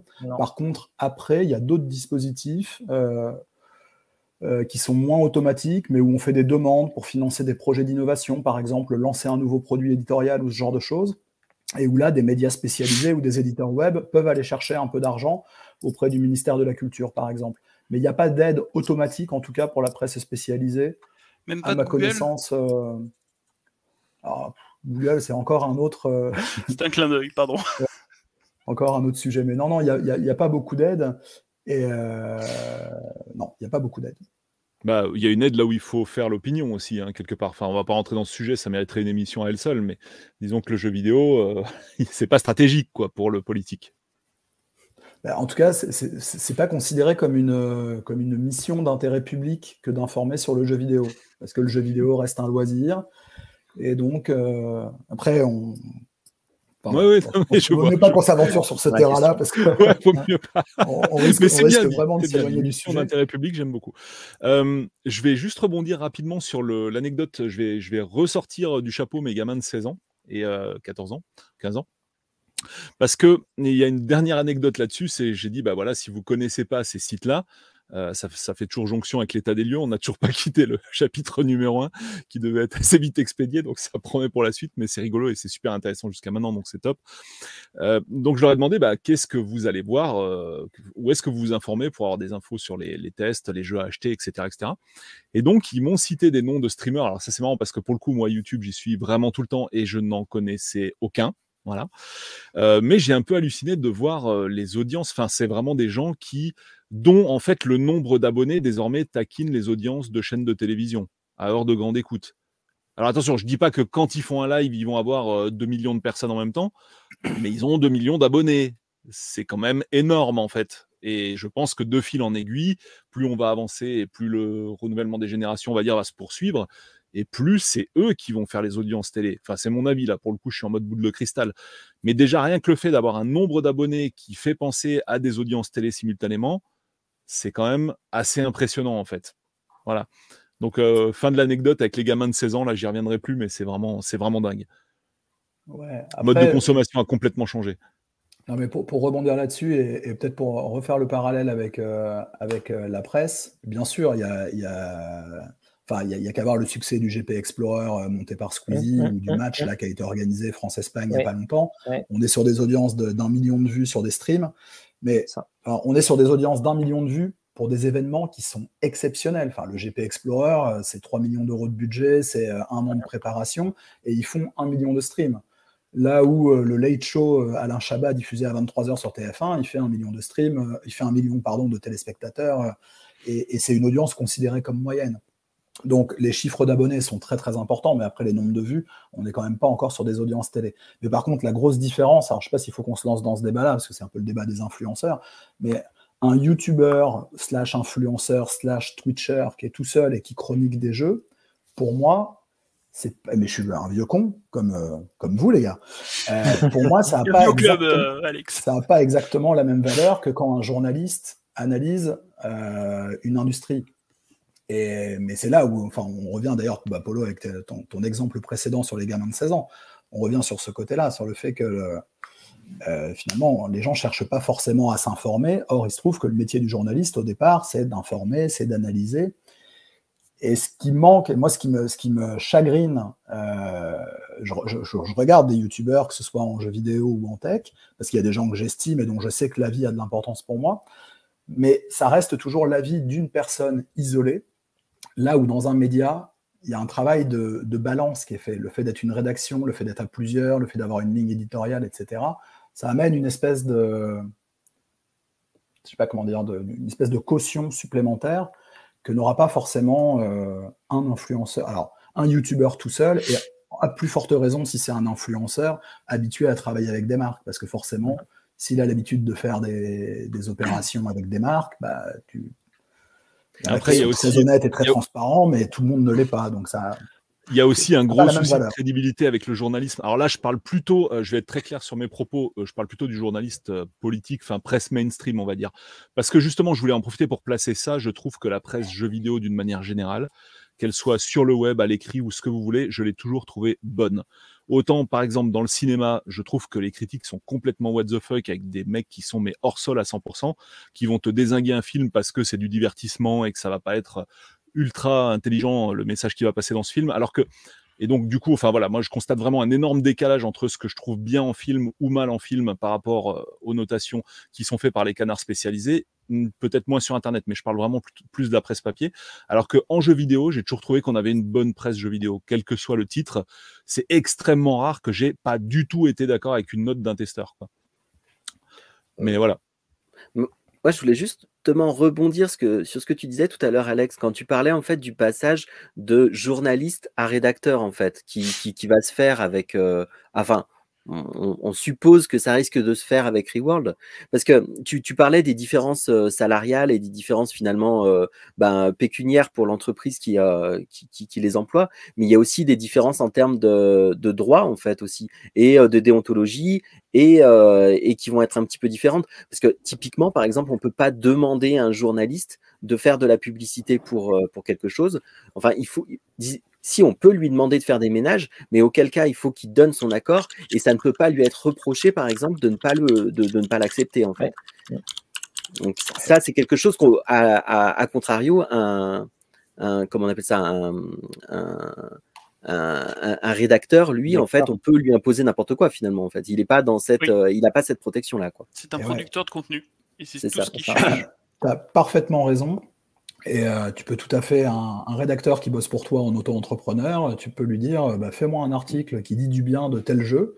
Et limite, le, le, rédacteur ou la rédactrice bah, ne sait même pas dans quel contexte tu lui commandes. Il ne sait pas si c'est rémunéré par un tel ou par un autre. Et c'est effectivement. Euh, c'est, effectivement une des craintes sur les modèles, euh, on va dire les, les, nouveaux modèles de médias, en tout cas qui s'éloignent de, des, des, protections finalement sociales, mais également éthiques, déontologiques du journaliste. Et d'ailleurs, là-dessus, il y a le, pour, pour, en revenir à, à Gamecult par euh, Reworld, ça a été cité dans les commentaires plusieurs fois. Euh, il ne cherche pas un rédacteur en chef, il cherche un responsable de marque.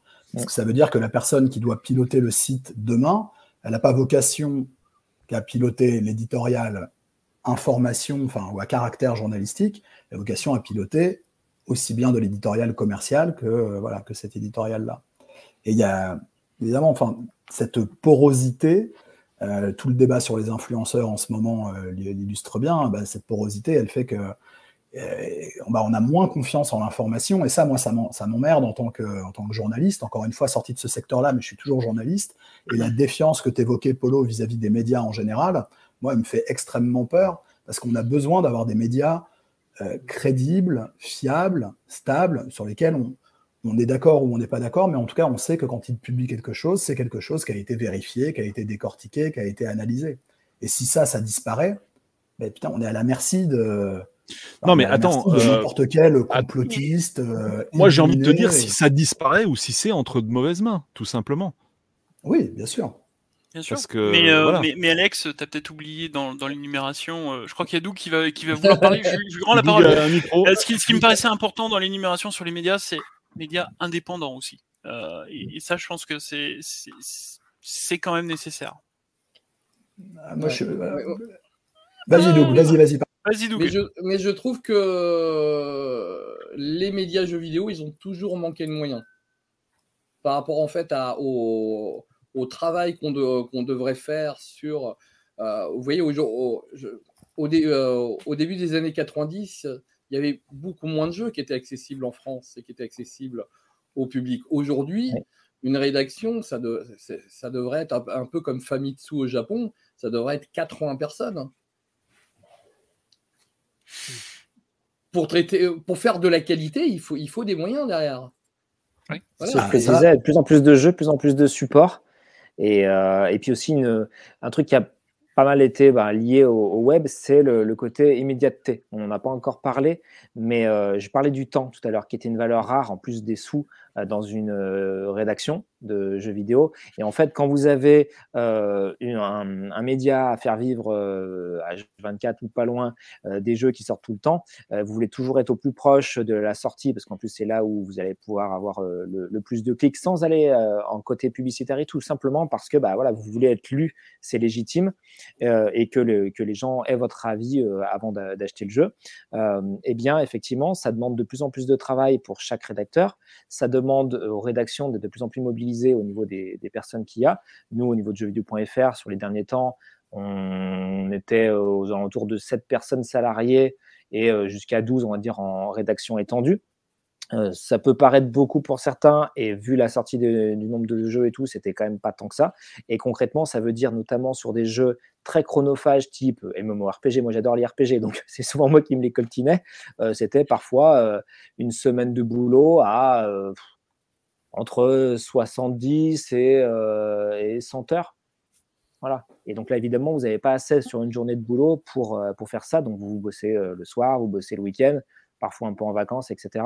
Ça, c'est une réalité qui n'est pas forcément évoquée. Et encore une fois, je le donne que pour moi. Hein. Je ne vais pas dire que c'est le cas de toutes les rédactions, mais c'est ce que, enfin, ça colle un peu à ce que tu disais, Doug. C'est-à-dire que même au niveau, à l'époque de la presse papier euh, flamboyante, on va dire, il y avait quand même déjà pas mal de boulot pour le peu de rédacteurs qu'il y avait. Et donc, il y avait bah, soit des jeux qui étaient pas aussi bien traités qu'ils auraient dû parce que les gens ne pouvaient pas aller jusqu'au bout, euh, soit ben, ça demandait beaucoup, beaucoup de, boulot à, chaque rédacteur. Mm. Et parfois même les deux, en fait. Oui. Et d'ailleurs, j'ai demandé à des élèves euh, si, par exemple, est-ce qu'ils allaient voir une note sur jeuxvideo.com ou sur Gamecult? Et ils m'ont répondu, bah non, si on veut voir une note, on va voir sur, sur Metacritic. Et voilà. Voilà. Mm. C'est et, euh, et, aujourd'hui, le, problème, la problématique, j'ai l'impression qu'ils veulent aussi les gens ne veulent plus trop lire en fait. Ils veulent, ah bah euh, euh, voilà, ils veulent, ils, veulent, regarder une vidéo effectivement. Et si vraiment ils veulent, ils veulent un article de fond, limite, il faudrait que ça soit euh, linké dans la vidéo, en fait. ah bah, on, est complètement en train de recréer la télé, en fait, sous une autre forme, hein, interactive, avec des micro-communautés et tout ça, ou des grosses communautés. Mais c'est au final, c'est quoi la télé? C'est du consommation, c'est une consommation de stream, quoi. Alors, alors pour le chat, pour le chat, en fait, euh, je vous explique, le Japon, c'est très différent. Au Japon, on n'a pas le droit d'avoir un blog avec des images d'un jeu que vous avez capturé vous-même pour en parler. Est-ce que tu est-ce que tu peux dire la question, par contre, Doug, pour ceux qui sont oui, podcast? Oui, excusez-moi. Euh, il demande voilà, si Famitsu marche toujours autant, si la presse au Japon, en fait, comment ça va? Et en fait, au Japon, vous n'avez pas la liberté de créer des, tout le phénomène qu'on a connu au, début des années 2000 avec des, des, amateurs qui créent des blogs et des sites, ça n'existe pas au Japon parce qu'il faut être en relation avec les éditeurs pour pouvoir faire un site. Sinon, ils vous tombent dessus tout de suite en vous disant ben non, mais vous n'avez pas le droit de publier des photos de notre jeu. Donc, effectivement, ça a protégé la presse papier. Mm. Et à la fois, euh, Famitsu n'est pas forcément reconnu comme le média le plus tranché qui soit. Hein. Non, non, non, non, non.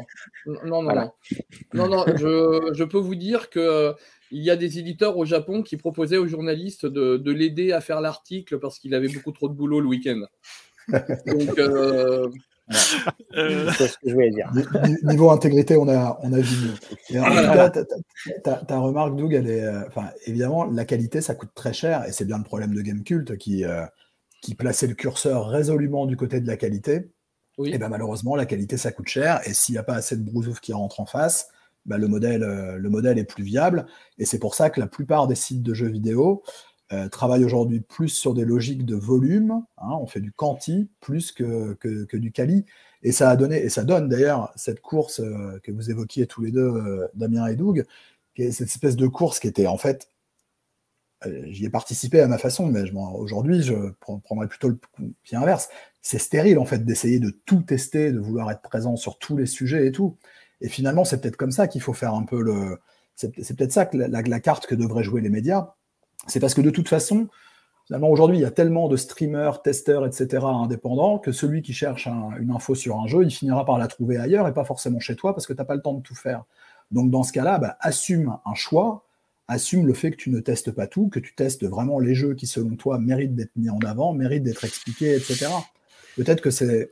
on, parlera peut-être un peu des, des, solutions pour la presse, mais ça peut être peut-être une piste de, finalement, de ah. réduire la voilure, quoi, de se dire on fait de la qualité, mais on ne tend pas vers l'exhaustivité, et tant pis. Ben, et pourtant, je sais que c'est difficile. En mode Kotaku, hein, tout simplement. Ah, après, je, je, vais me faire l'avocat du diable, mais mais, mais pour le coup, enfin, moi, je, personnellement, j'ai testé, euh, j'étais à une période de jeuxvideo.com où euh, jeuxvideo.com essayait de tout tester. Et, euh, et pour le coup, j'ai une petite nostalgie pour cette période parce que euh, ça m'a permis, moi personnellement, mais aussi du coup de donner à voir des jeux parfois terriblement nuls ou alors d'avoir des bonnes surprises. Et euh, bon, alors bien sûr, maintenant c'est impossible, il y a bien plus de sorties encore qu'à l'époque, mais à l'époque, il y avait déjà pas mal de sorties et il fallait vraiment cravacher effectivement pour, euh, pour essayer de suivre le rythme. Mais, euh, mais je sais pas, des, des, fois des, des, micro-jeux qui, euh, qui étaient soit effectivement ben, du foutage de gueule et je trouvais que c'était important de pouvoir dire qu'il y avait quand même ben, limite de l'arnaque, quoi. Et, ou à l'inverse, ça, ça, nous est arrivé de, de tomber sur des, des petits jeux euh, faut savoir que finalement, on, se traitait les indés avant que ça soit, enfin, je sais pas, hypé de traiter les indés parce que vu qu'on traitait presque tout, finalement, on traitait des fois de, de, de, micro trucs. Alors après, c'est sûr, ils n'avaient pas euh, une exposition extraordinaire. Euh, sur la homepage, il fallait un peu scroller pour trouver le, le, petit test qu'on avait fait du petit jeu euh, un peu bizarre, mais, mais ça nous permettait d'avoir une espèce de panorama quand même qui était intéressant. Alors bien sûr, maintenant c'est plus possible, mais pouvoir aussi tester et des très mauvais jeux et des trucs un peu bizarres, bah, je trouve quand même que c'est une bonne chose, quoi. Je trouve que ça, ça, ça, montre la diversité un petit peu quand même. Après, ah en, termes de service, on est d'accord que euh, euh, si tu peux tester tous les jeux, ah bah, c'est sûr que c'est sûr que c'est mieux. Petit aparté, euh, je m'occupais d'un panorama presse pour euh, jeuxvideo.fr entre 2006 et 2010, et jeuxvideo.com était de loin le, site web jeux vidéo qui publiait le plus de tests, qui, couvre, qui était le plus exhaustif du monde entier. Mmh. même par rapport au GameSpot et IGN, c'était hallucinant. Ça m'a permis, par exemple, moi personnellement, d'être peut-être le spécialiste français des tests de jeux de fitness ça se voit. Euh, non, mais bon, des fois c'était complètement ridicule. On a testé des trucs euh, sur DS pour savoir comment arrêter de fumer ou des trucs on s'en fout. En fait, pour le coup, c'était vraiment n'importe quoi. Mais, euh, mais bon, au-delà du n'importe quoi, des fois il y avait des trucs quand même à, à sauver là-dedans, quoi. Ouais, mais en tout cas, enfin, je, le, commentaire de Maiden Cloud là, qui disait finalement avoir une ligne éditoriale, parce que le, problème de l'exhaustivité, alors je suis d'accord avec toi, ça permet de découvrir des trucs, mais je pense que tu peux avoir une ligne éditoriale, opérer une sélection, et justement, dans ta sélection, tu mets ces espèces de pépites, ces trucs complètement euh, euh, voilà, loufoques, ou des fois des daubes énormes, parce que c'est quand même Ça fait du bien quand tu écris des tests régulièrement, d'écrire sur une énorme daube et de la défoncer un bon coup. c'est une bouffée d'air frais pour un, pour un testeur de faire ça de temps en temps. Mais en tout cas, euh, problème de sur les cartes graphiques, dis donc. le problème de l'exhaustivité, euh, je ne sais plus qui citait Métacritique tout à l'heure, mais voilà, de toute façon, tu ne peux pas te battre contre, contre, contre le, web dans, son ensemble. Le, problème, c'est que si, si, je déroule la plot, tu, tu, et je, suis d'accord avec toi, tu dis euh, ligne éditoriale égale parti pris. Euh, et, c'est tout à fait respectable, euh, et, c'est très bien. Et de mon point de vue, c'est ce, que devrait mettre en place chaque média, quel qu'il soit. Par contre, on a quand même dans nos audiences un problème avec les partis pris. C'est-à-dire qu'aujourd'hui, on veut pas un média qui soit, ou rarement, parce que vous allez toujours me trouver des exceptions, mais un média qui soit pro ceci, anti cela. Non, on veut quelque chose de lisse, d'assez lisse, euh, particulièrement pour parler à des annonceurs, parce que pour, pour ne pas euh, se mettre à dos euh, quelques annonceur, il faudrait pas qu'on soit contre une position qu'un annonceur voudrait prendre. et c'est là où ça devient délicat. Attention, moi, quand, je parle, c'est pas, pas tellement parti pris dans le sens euh, tu es favorable à des choses, c'est plutôt tu fais une, sélection. Tu vas, tu vas choisir. Ta, sélection, elle, elle, elle, est fondamentalement la, la, la, comment dirais-je, la matérialisation de, ton parti pris éditorial. Et, ça ne peut pas être autre chose. Et à partir de là où tu as pris ce prisme, tout à fait, encore une fois, louable de mon point de vue, euh, et ben tu, tu n'es plus tout à fait lisse.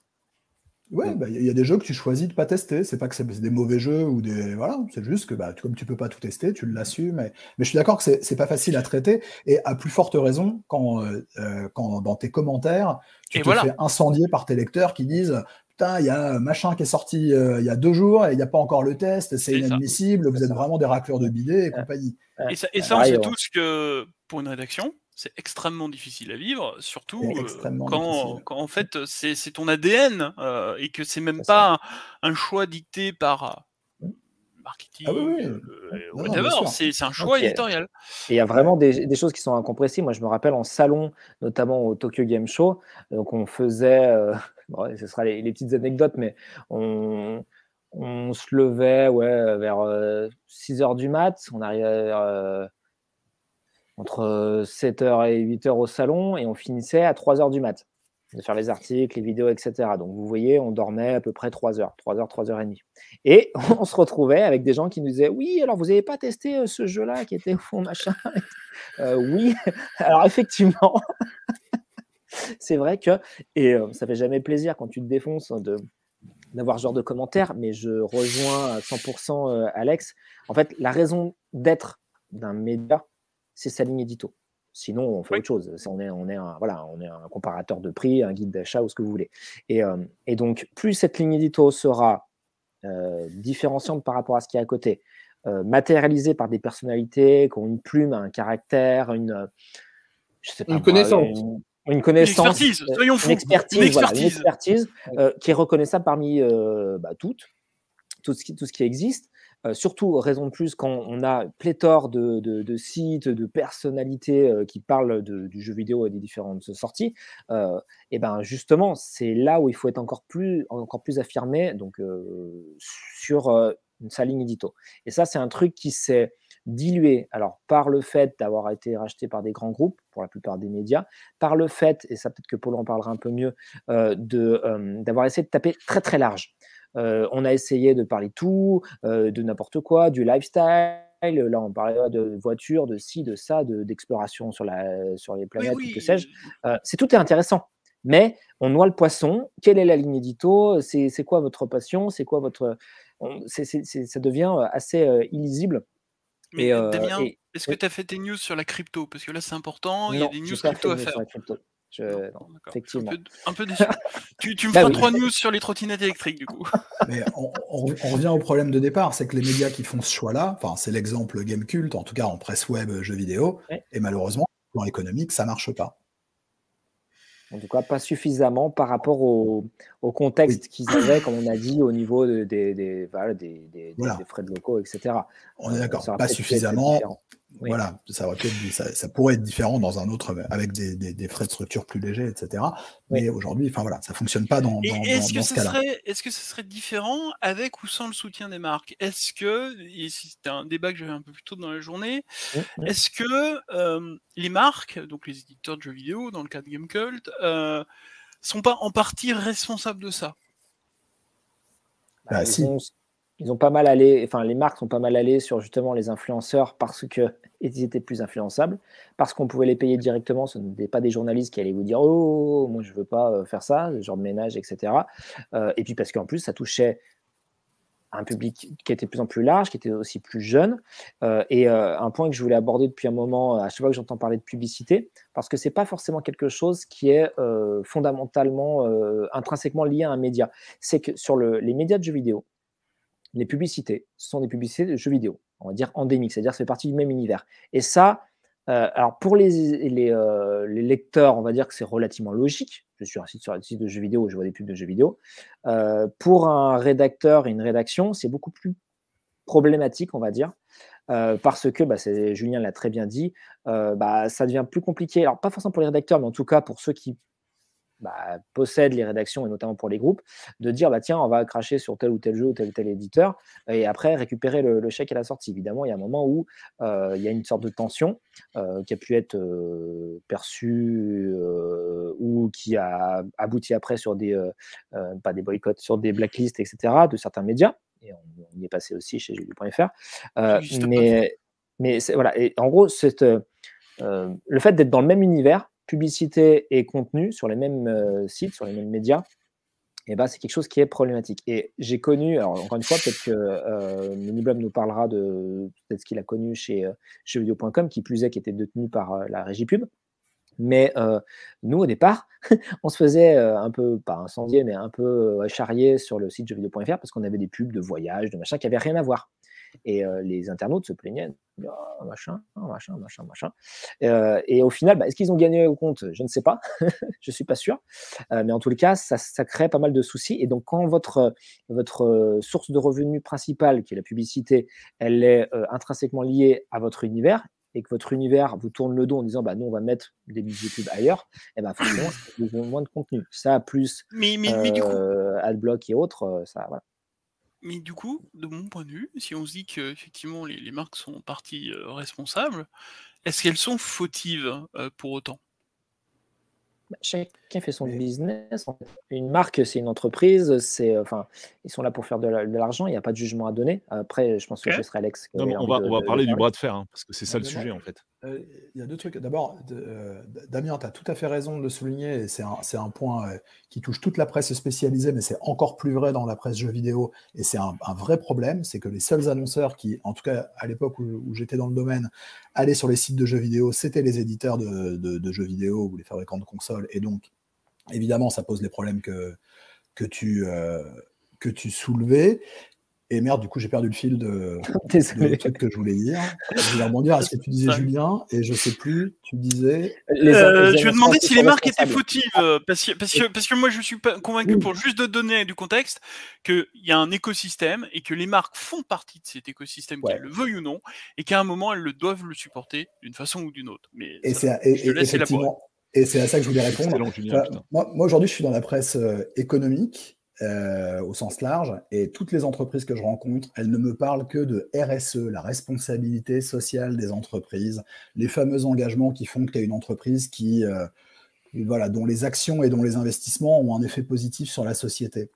Et je trouve que les éditeurs de jeux vidéo, qui brassent quand même des, des revenus euh, extrêmement confortables, hein, il n'y a qu'à regarder les chiffres d'Oscar Le Maire, je pense qu'ils devraient d'une certaine façon, presque euh, de, façon désintéressée, soutenir les médias qui font du bon boulot, parce que les médias qui font du bon boulot sont une des composantes de cet écosystème, et que des fois, il faut accepter d'acheter une campagne dont on sait qu'on peut-être on n'aura pas un énorme retour sur investissement, mais parce qu'on soutient euh, cet, enfin, cet écosystème. Bah, Là, je trouve que les une responsabilité. Je ne sais pas si elles sont fautives, comme tu le dis. Enfin, oui, non, mais tu, change, le, change le mot s'il est un peu fort, euh, effectivement. Je pense, je pense qu'elles elles, ont une part de responsabilité. Et ça m'a fait, euh, d'ailleurs, dans, certains comptes Twitter de, enfin voilà, de responsables marketing d'éditeurs et autres qui saluaient Gamecult et tout ça, bah, je pense que certains, bah, dont moi, auraient peut-être envie de leur dire, bah, mec, tu avais les tu avais les budgets qui permettaient peut-être de les maintenir à flot plus facilement et de faire qu'ils puissent continuer à faire leur boulot, leur boulot plus sereinement donc, ouais, voilà, une forme de responsabilité, pas de faute, mais de responsabilité, je dirais. parce qu'en gros, on dit que Métacritique est lu euh, et vu, cherché par euh, les jeunes, mais en fait, Métacritique, s'il n'y a plus de médias, il n'y a plus de notes, et eh ben, il servira plus à grand chose. Et les, euh, les, marques sont quand même bien contentes aussi d'avoir des belles citations, des choses comme ça à mettre sur leur, sur leur jaquette ou dans leur campagne. Donc, on comptera le nombre de pouces, Damien, et le nombre de likes à la place. Ouais, mais ça, c'est pas grave. au, lieu de mettre la, citation euh, jv.com ou Gamecult, tu mettras la citation euh, Squeezie ou, euh, ou, enfin, ou je sais pas quel autre streamer complaisant. Bah, dans l'absolu, oui, mais par contre, vous noterez quand même que ça s'est pas, c'est pas trop fait, alors qu'ils sont quand même inspirés. Enfin, ah, je suis pas si sûr. Sur, un, bah, sur, un, code, il n'y a pas eu des trucs comme ça, des campagnes de pub avec des. Bah, alors, des campagnes de pub peut-être vidéo où tu as pu avoir des influenceurs, des, mmh. un basketteur, machin, tout ça. Mmh. Mais ça, enfin, encore une fois, ça n'a pas encore le même impact. Alors, ça peut encore changer parce que les générations sont en train de voilà d'évoluer et que ce qui est valable encore pour nous, aux autres vieux croutons, c'est peut-être plus valable pour les, bah, la génération Z. Mais comme l'a dit tout à l'heure Alex fort justement, au global, il n'y a quand même pas la même crédibilité accordée à un influenceur, et j'ai pas de jugement à donner, euh, par rapport à un média. Et donc, euh, inversement, quand vous avez une bonne critique d'un média et une bonne critique d'un influenceur, bah, vous êtes plutôt tenté de mettre en avant la bonne critique du média parce que ça fait un peu plus sérieux, crédible, etc. Mais c'est mon avis. Il y, a, une question là de Célestin, je trouve, je trouve elle est intéressante, je me permets de rebondir. Vous êtes en train de dire que la presse ne peut exister autrement que par des subventions de marque ou de l'argent public.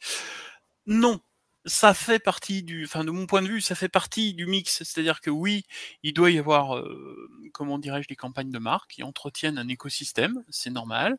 Il peut y avoir des subventions publiques dans certains cas dont on a parlé un peu plus tôt, mmh euh, bien encadrées, qui n'est probablement pas le cas de, la presse jeux vidéo. Euh, et il doit, en fait, pour que ton business model soit sain, tes sources de revenus doivent être diversifiées. Tu dois pas avoir une seule source de revenus. Damien, tu parlais tout à l'heure, ça m'a fait tiquer. Comparateur de prix, mais aujourd'hui, ça n'existe plus un comparateur de prix. C'est Google. Et il y, a, une dizaine d'années, le comparateur, ou, je sais pas combien de temps. C'est pas vrai, il y en a encore un là qui marche très bien. Hein. Lequel? euh, ah, je te retrouverai le nom là, je l'ai quand même pas de tête. Ah bah tu vois, si tu le connais pas, ça part mal, mon polo. Idéalo, voilà, c'est exactement ça que je voulais dire. Non mais j'ai pas, pas besoin d'aller dessus en fait, tu as des alertes, ça t'envoie les mails, basta. Non mais aujourd'hui, c'est, enfin, euh, dans, ton mix précédent, euh, la comparaison de prix, c'était un pilier de, de, tes revenus pour un certain nombre de, sites mhm. internet. Aujourd'hui, bah, maintenant, tu as dit labs. Hein, bah, voilà, tu as dit labs. Qu'est-ce qui a remplacé les. Euh, euh, Polo, tu parlais tout à l'heure de la home de, la home de jeuxvideo.com qui est farcie de bons plans. C'est le cas de tous les sites euh, tech, jeux vidéo et tout. C'est ça qui a remplacé le comparateur de prix. C'est la même mécanique. C'est la mécanique C'est la mécanique d'Ilabs. Mais... C'est tout à fait. Non, mais tous les médias se sont mis à ça. Et c'est pour ça qu'on voit autant de, bons plans sur tous les sites de presse spécialisés. Le principe ah, c'est plan, il y a un lien qu'on a c'est-à-dire que si vous cliquez sur le lien et vous achetez le produit, le site éditeur touche une petite commission, euh, quelques pourcents sur le prix de vente euh, du produit. Et ça génère, euh, ça génère, quand on a l'audience d'un jeuxvideo.com ou d'un Clubic ou enfin voilà de, tous ces grands sites, ça génère des revenus qui sont extrêmement, extrêmement. Et c'est un peu ce qu'on, enfin le comparateur de prix le, c'était de l'affiliation aussi. Mmh. C'est juste que le comparateur de prix avait une vocation un peu plus neutre, parce que finalement, ils mettaient tous les marchands et puis tu choisissais euh, celui avec le, meilleur prix. Là, euh, c'est des contrats qui sont parfois un peu plus flous, parce que tu vas mettre en avant le marchand qui te rémunère le plus, pas forcément celui qui a l'offre la plus intéressante. On arrive sur le brand content dont parlait Julien. Ah, ah, après, à ce niveau-là, la, politique de, Webedia, ils s'en cachent pas, elle est même bien plus globale que ça, en fait.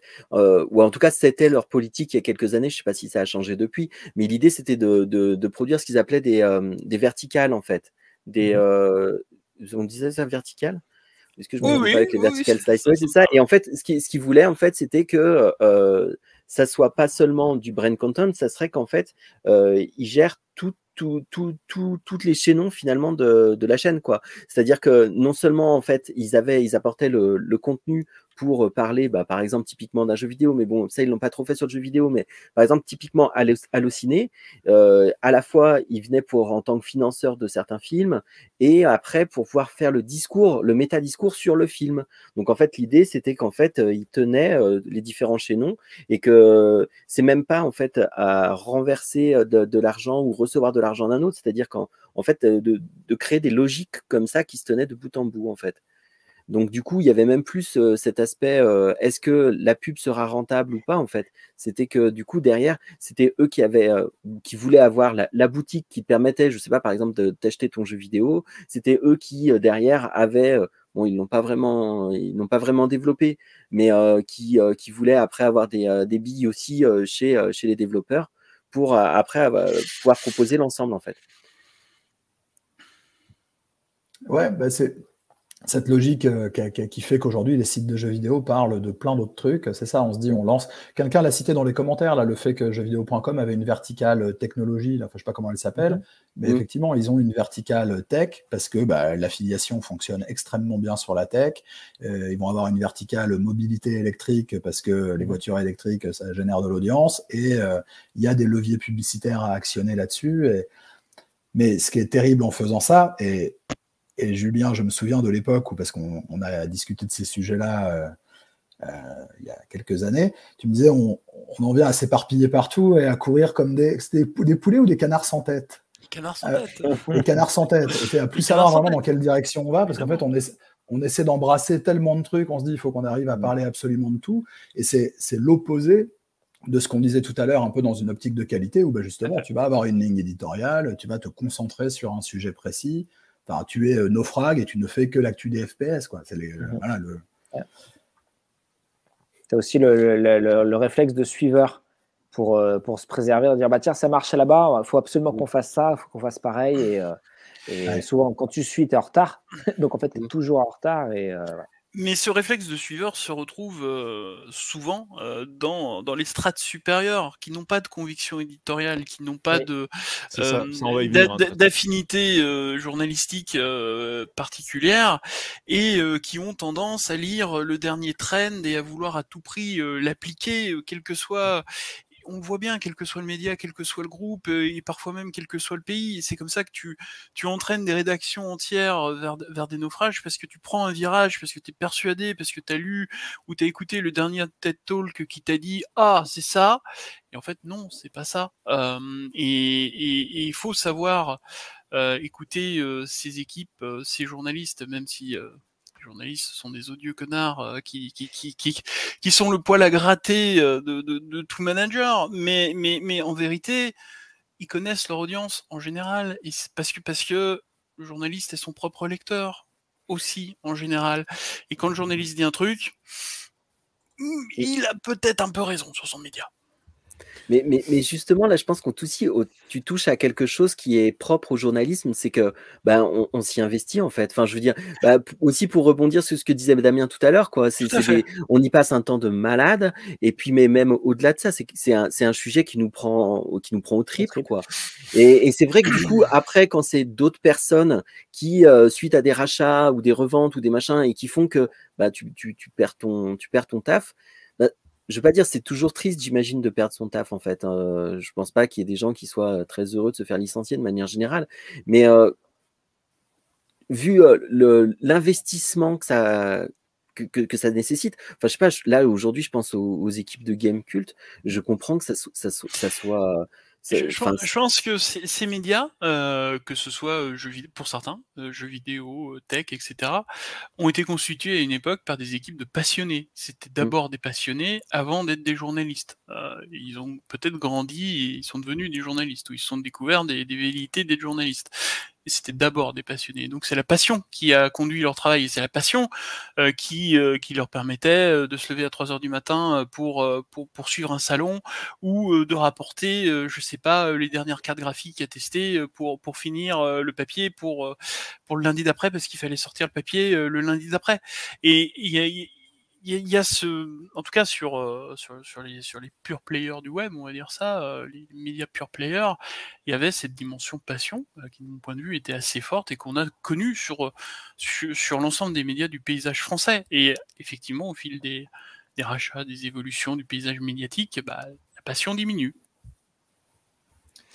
Eh bien, je vous propose. Vas-y, Alex, tu voulais. Vas-y, Alex, vas-y. Non, mais j'allais dire, euh, journaliste euh, en presse spécialisée, c'est des boulots où on n'est pas très très bien payé et où on, travaille beaucoup.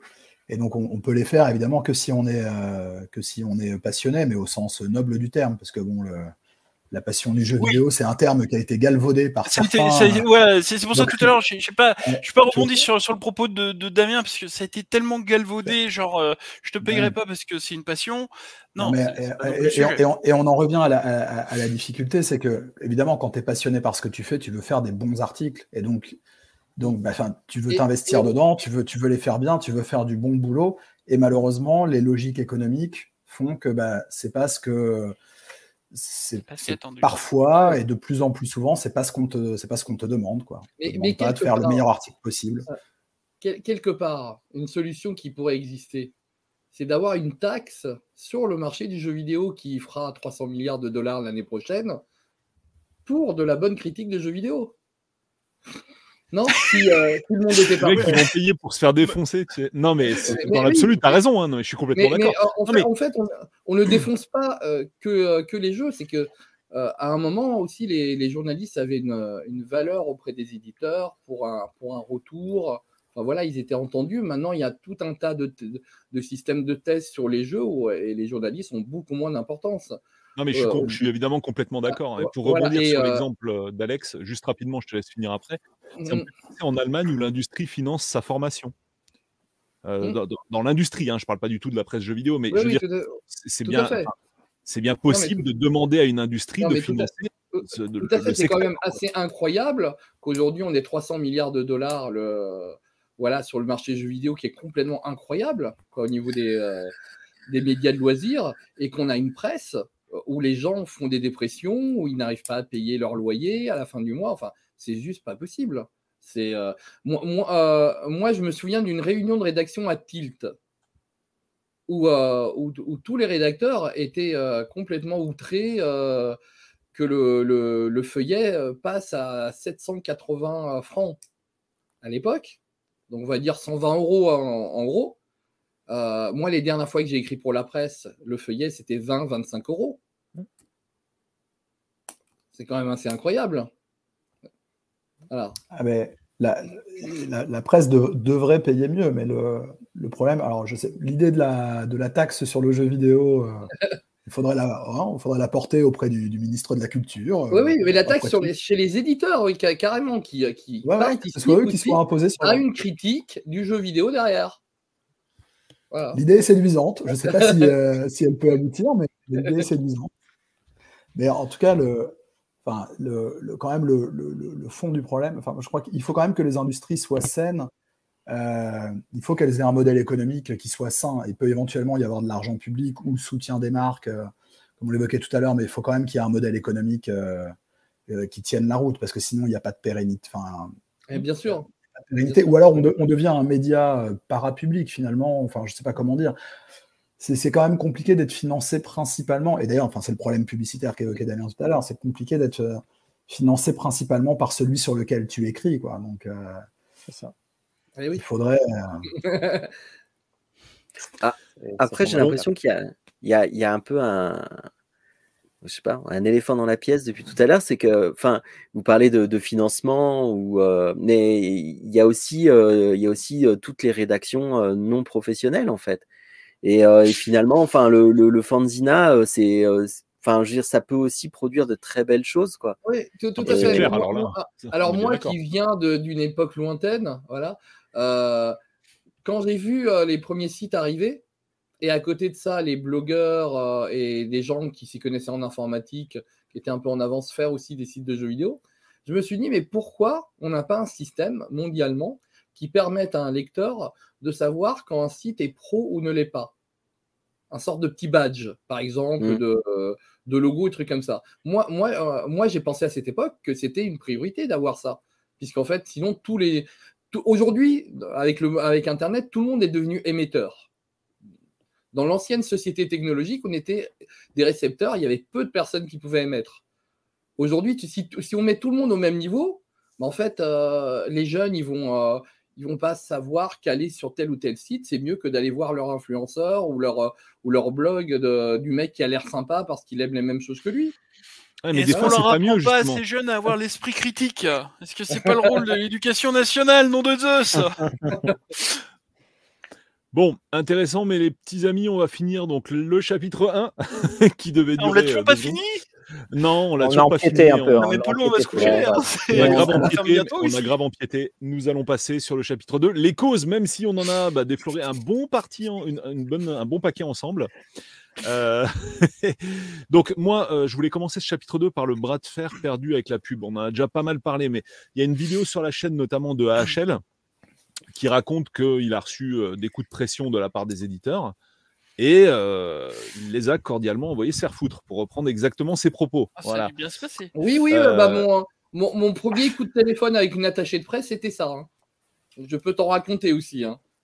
Donc, ce qu'il faut bien comprendre, c'est qu'à l'époque de la presse papier, le bras de fer entre le market et l'édito, il était totalement en faveur de l'édito. C'est-à-dire le bras, il était mais comme ça sur la table, ah, quoi. Ah, mais clairement. À 100%.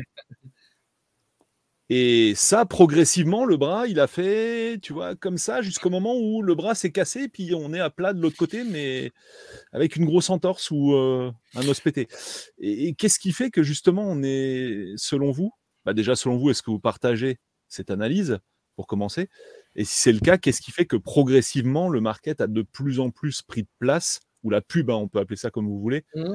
mais que finalement, l'édito, euh, c'est, est devenu un peu la, la dernière voix qu'on écoute, quoi? Pour, pour, le web, pour le print, pour. Euh, bah, le web, oui, là on est sur le web, donc euh, sur le web. Bah, c'est là que ça a été entériné, quoi, finalement. Au niveau du print, pendant un moment, c'était encore bon, et peu à peu, on a glissé vers. Mais je, bah, pense que ce qui est arrivé au print et ce qui est arrivé au web, malheureusement, c'est une. L'histoire est un éternel recommencement, et que mmh malheureusement, ce que je disais tout à l'heure, quand tu achètes ton canard informatique en 92 et qu'il n'y a plus que des pages de surcouvre, bah, c'est la même chose quand tu quand ouvres ton site web préféré, ton site de jeux vidéo préféré, il y a plus que de la pub ou du brain content ou des bons plans ou où on croit que tu, tu, vas sur ton site préféré euh, non pas pour t'informer mais pour consommer. Euh, et, et, finalement ce qui, ce qui est arrivé assez assez près la carte bleue en main toujours la carte bleue en main pour aller sur son site web c'est important. Euh, mais mais ce qui, ce qui est arrivé à ces, à ces médias euh, donc d'abord euh, le print maintenant le web ça arrive en partie parce qu'il y a un remplacement. Euh, il, y a il y a deux choses. Je pense qu'il y a un remplacement avec euh, la génération euh, YouTube, influenceurs, réseaux sociaux. Ok. Et, il y a changement des habitudes un changement des habitudes, et il y a aussi une appropriation de ces sujets qui étaient des sujets spécialisés particulièrement pour le tech. Alors je reprends ma casquette un peu de euh, d'ancien euh, d'ancien euh, presse spécialisé euh, hardware, on va dire, une appropriation de ces sujets par la presse généraliste. Aujourd'hui, mmh ton test de l'iPhone, est-ce que tu lis sur un magazine spécialisé ou est-ce que tu lis sur une presse généraliste? Peut-être que tu vas juste te contenter euh, du compte rendu de quelques lignes sur la presse généraliste. Et c'est cette appropriation aussi. Euh, qui était d'ailleurs mentionné dans les commentaires un peu plus tôt, euh, qui, qui, qui, qui, provoque une évolution des, des comportements, je pense. Et après, moi, je pense que tu as aussi, bah, on l'a dit 100 fois, hein, mais les budgets publicitaires qui glissent d'un média vers l'autre, et du coup, bah, bah aujourd'hui, les, budgets publicitaires, ils sont vers l'influence. Euh, aujourd'hui, euh, les budgets publicitaires, ils sont euh, d'abord, d'abord l'influence, ensuite les réseaux sociaux, et peut-être si tu penses un peu, s'il te reste un peu de billes sur le print. Globalement, ah bah. Non, non, non, c'est pas. Mmh. Il y a une partie des budgets qui se sont déportés. Mais euh, pour le coup, en presse spécialisée comme en presse générale, il y a toujours des budgets pub. Enfin, regarde Humanoid, par exemple, le groupe qui édite euh, Frandroid, Numérama, etc. Ils ont, des, ils ont des résultats euh, qui sont plutôt efficaces. Ils ont une régie pub qui fait du brand content et ce genre de choses. Ils font des, ils font des grosses OP. En tout cas, je veux dire, elles sont très visibles de l'extérieur. Donc, ça suppose qu'il y a des budgets qui sont importants derrière. Par contre, ce qui est sûr, c'est que ça suppose de, faire des, voilà, des, des dispositifs très sur mesure, très compliqué, très intégré dans l'éditorial. Euh, ça peut être fait de façon propre, en tout cas c'est ce que revendique, euh, ce que revendique Humanoid. Mais il suffit plus simplement de faire du bon contenu et de mettre des bannières à côté. Ça, par contre, c'est vrai que ça marche, ça marche moins bien. Euh, enfin, ma conviction, c'est qu'aujourd'hui, ton, budget pub que, que, tu allouais aux médias, tu l'alloues toujours aux médias mais tu as un panel de médias qui est réduit. Euh, ah donc effectivement, tu vas peut-être aller sur, euh, sur, euh, sur Humanoid mmh. pour faire ton opération, et tu seras très content, parce qu'elle sera faite comme, comme tu l'as souhaité en tant que marque, mais tu, tu feras que Humanoid, alors que précédemment, tu aurais peut-être fait plusieurs écuries, ce, qui, ce qui est plus le cas aujourd'hui. Et pourquoi c'est plus le cas aujourd'hui? C'est parce qu'il y a ce déport où tu auras plutôt tendance à chercher des relais dans l'influence, dans, dans des réseaux sociaux, etc., de mon point de vue. Alors sur... Euh, ouais, pardon, vas-y Alex. Non, mais j'allais dire, il y, a, évidemment, il y a un déport. Après, euh, je pense que le déport n'est pas euh, total. Il y a quand même encore. Non, oui, non, t'as raison, t'as raison, raison. Il y, a, quand même encore, heureusement d'ailleurs, pour parce que sinon, ça signerait quand même la fin d'un certain carrément, de, carrément, carrément. de presse. Mais oui, il y a un déport. Ce qui est sûr, c'est qu'on va dire que ceux qu'on le vend en poupe, ceux qui, voilà, ceux qui suscitent l'attrait de la nouveauté, enfin, typiquement, c'est Squeezie avec le GP Explorer. Je ne sais pas quels ont été les budgets pubs, mais ça fait plus rêver les annonceurs qu'une simple page dans un magazine papier ou, euh, ou un habillage sur la page d'accueil d'un site, euh, d'un site de jeux vidéo, c'est sûr. Euh, au niveau des indicateurs, ce, que tu, ce dont tu parlais, Alex, tout à l'heure, en fait, c'est-à-dire que le pilotage va se faire selon des indicateurs, donc indicateurs en termes de nombre de vues, donc c'est-à-dire quand tu vas faire du diaporama, ça va te faire de la page vue, donc c'est génial, etc. À quel moment, en fait, le, le bon sens n'est plus là, quoi, en fait, et qui va plus servir de boussole pour la création des contenus? Dès que la situation économique se dégrade. Voilà. Enfin, c'est pour être. Euh, on peut parler de, nos expériences à nous. C'est ce qu'on a vécu sur, euh, c'est ce qu'on a vécu sur Clubic. Il y a eu un âge d'or à l'époque où la publicité web marchait bien et la comparaison de prix marchait bien. Et tant que l'argent rentrait bien, la seule directive qu'avait la rédaction, c'était faites les meilleurs contenus possibles et faites des contenus originaux pour qu'on gagne de nouveaux lecteurs. Et puis à partir du moment où les, on va dire, les cordons de la bourse se resserrent, euh, la, directive, euh, voilà, celle qui vient d'en haut, devient, euh, attention, enfin, orienter le fusil différemment. Voilà l'objectif business qui est prioritaire en ce moment. Ça peut être de la génération d'audience, ça peut être d'un seul coup, euh, bah, mettez le paquet complètement sur la vidéo, quitte à, laisser de côté les autres choses qui sont pourtant un des piliers historiques de votre site, etc. C'est ce qui se passe sur euh, jeuxvideo.com ou d'autres sites où on te dit, bah, on va peut-être faire un peu moins de jeux vidéo pour faire un peu plus de high-tech, de trottinettes et de, et de je sais pas quoi. Euh, mais je, pense que c'est vraiment le, point d'inflexion, et c'est ce qui s'est passé dans la presse papier euh, quand, elle a commencé, quand elle a commencé à souffrir. Pour moi, le point d'inflexion, il est quand la situation économique se, dégrade. Mais là, du coup, les personnes d'en bas disent qu'on va vers le mur quand on fait ce, quand on adopte ce, genre de stratégie. La personne d'en haut n'entend pas en fait ce, message ou comment ça se passe? Enfin, toi qui as vraiment vécu le truc entre les deux strates, euh, ça, ça s'est passé comment? Qu'est-ce que je peux dire? Euh, Non, mais l'idée, c'est pas de taper sur les gens. Hein, c'est, euh, non, non, mais, tu, peux le faire de façon. Euh, enfin, ça, dépend de la personne que tu as en face de toi déjà. Dans ma carrière, j'ai eu des personnes qui étaient à des niveaux différents de câblage. Il y en a certaines avec qui la discussion était compliquée. Il y en a d'autres qui entendaient vraiment les, arguments. D'accord. Mais, mais, mais il y a, y a, un moment où dans la discussion, l'argumentation devient si tu ne le fais pas, on va dans le mur sur le plan financier et donc on est amené à prendre des décisions qui sont compliquées. Par hmm. exemple, fermer un site. Hmm. Donc forcément, quand tu es, mis, quand, quand es mis dans une espèce de coup près comme ça, puis accessoirement c'est ton, c'est ton boss ou ton N plus 2 ou ton N plus 3 qui te fait passer le message, on ne te, donne pas vraiment le, on te donne pas vraiment le choix. Donc, tu es bien obligé d'essayer d'appliquer, la, méthode. Et dans ce cas-là, enfin, en tout cas, la posture du rédacteur en chef ou du, euh, responsable des rédactions ou autre, bah, c'est d'essayer de ménager la chèvre et le chou, c'est-à-dire c'est d'aller vers ce qui fonctionne un peu mieux au niveau business, en essayant quand même de préserver ce qui fait l'âme d'un site, son ADN et, euh, une certaine exigence euh, éditoriale. Euh, parce que, parce que voilà, parce que c'est ce que tu aimes faire et que, et que ça te fait mal au cœur de, voir la qualité de ton média se, se dégrader. L'effondrement de la bulle pub, on en a parlé un petit peu précédemment, mais en fait, à quoi elle est, à quoi elle est due? Enfin, ça, on va peut-être faire la jonction avec AdBlock en fait, et sur euh, cette euh, dérive entre guillemets, le pourquoi du AdBlock et je sais pas, vous voulez parler de ça? Tu veux pas parler de câblage plutôt? Écoute, j'en fais assez le reste. Euh, non, qu'est-ce que non, bah, je dis, je dis une bêtise ici. Je dis, mais pourquoi tu nous parles d'effondrement de la bulle pub euh, Explique-moi ce que tu mets derrière, parce que là, je, euh, je, je, saisis pas. Il doit être tard pour. pour, bah, écoute, typiquement au début, je me souviens des habillages, par exemple, tu vois, sur Clubic, on en avait très très régulièrement. Et même, je me souviens à cette époque, on s'en plaignait en fait. Tu vois, on se disait, ah oui, ça dénature le site, etc. Enfin, ce qui est dingue rétrospectivement, quoi, quand quand la pub s'est barrée et que là, là, c'est plutôt le contraire, on en voulait. Mais ça, c'est parti progressivement. Euh, parce que peut-être que les budgets ont déjà commencé à faire la bascule vers YouTube, par exemple, peut-être déjà à ce moment-là. Et, euh, après aussi, bah, il y a euh, le tarissement des budgets pub via AdBlock, en fait. Le sujet AdBlock, il faut en parler, c'est hyper important. Quoi.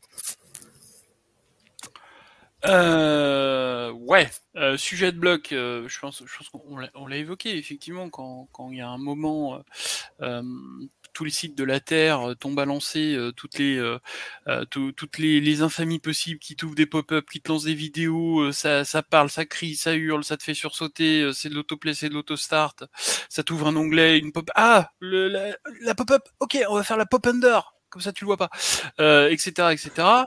Euh, bon, bah, effectivement, euh, les abus euh, dans, dans, une théorie de marché sont régulés, donc ils ont été régulés par un adblock.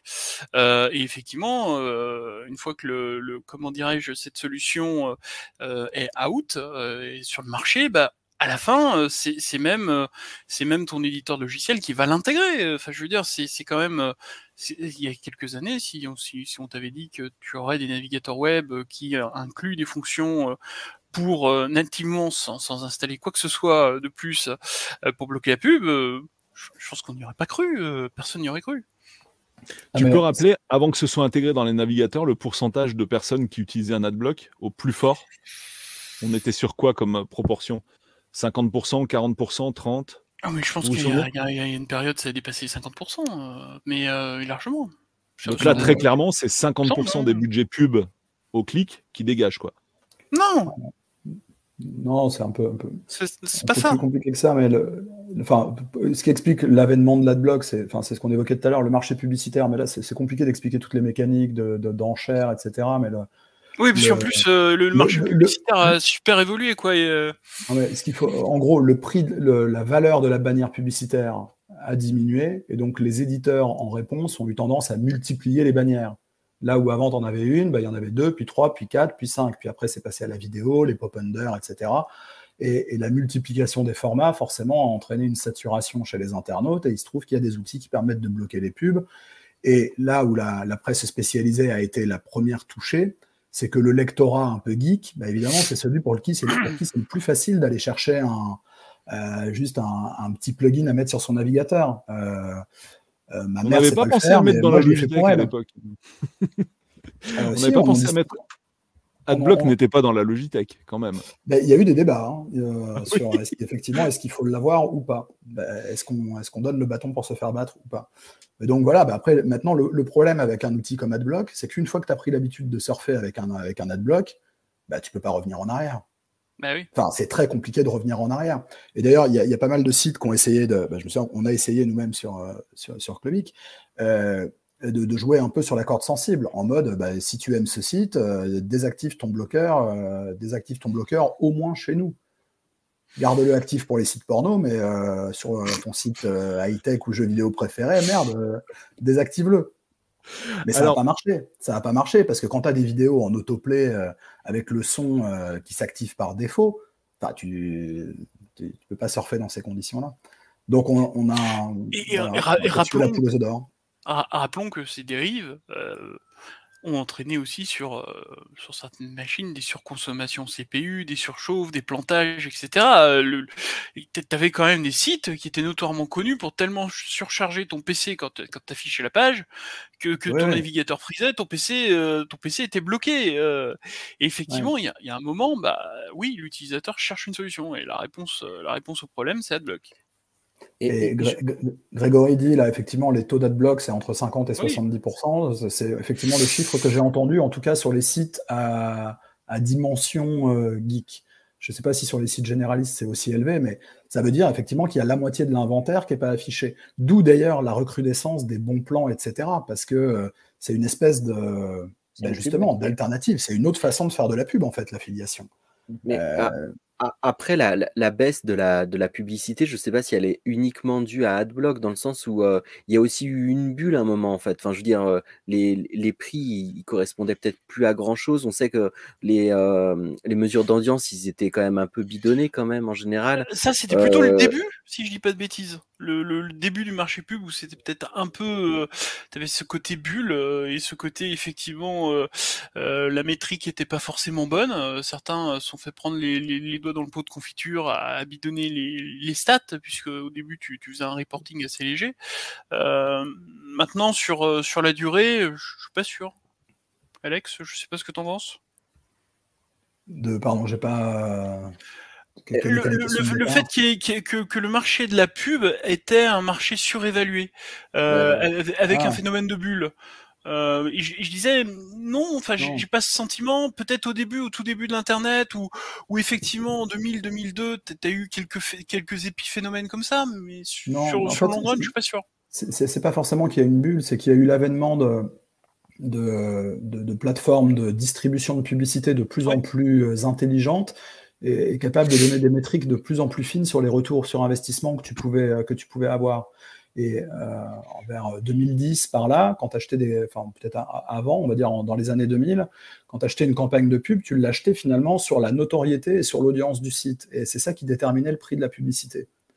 Euh, et, au fur et à mesure de, voilà, de l'avènement de, des mécaniques d'enchères en temps réel, etc., en fait, les annonceurs, ils n'allaient pas acheter une campagne sur tel site ou tel site, enfin, en tout cas, de moins en moins il s'adressait à des outils automatisés. Il leur disait J'ai 100 000 euros de budget pour faire la promotion de mon jeu.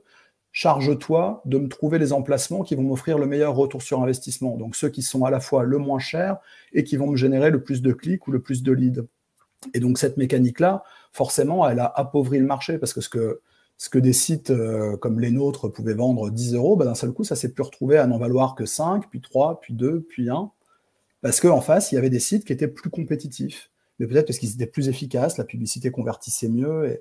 Et, donc, je ne sais pas si c'est une bulle, mais il y a eu une forme en tout cas de, rationalisation du, marché. Disons qu'il y a des sites qui vendaient probablement la publicité beaucoup plus cher que ce qu'elle ne valait vraiment.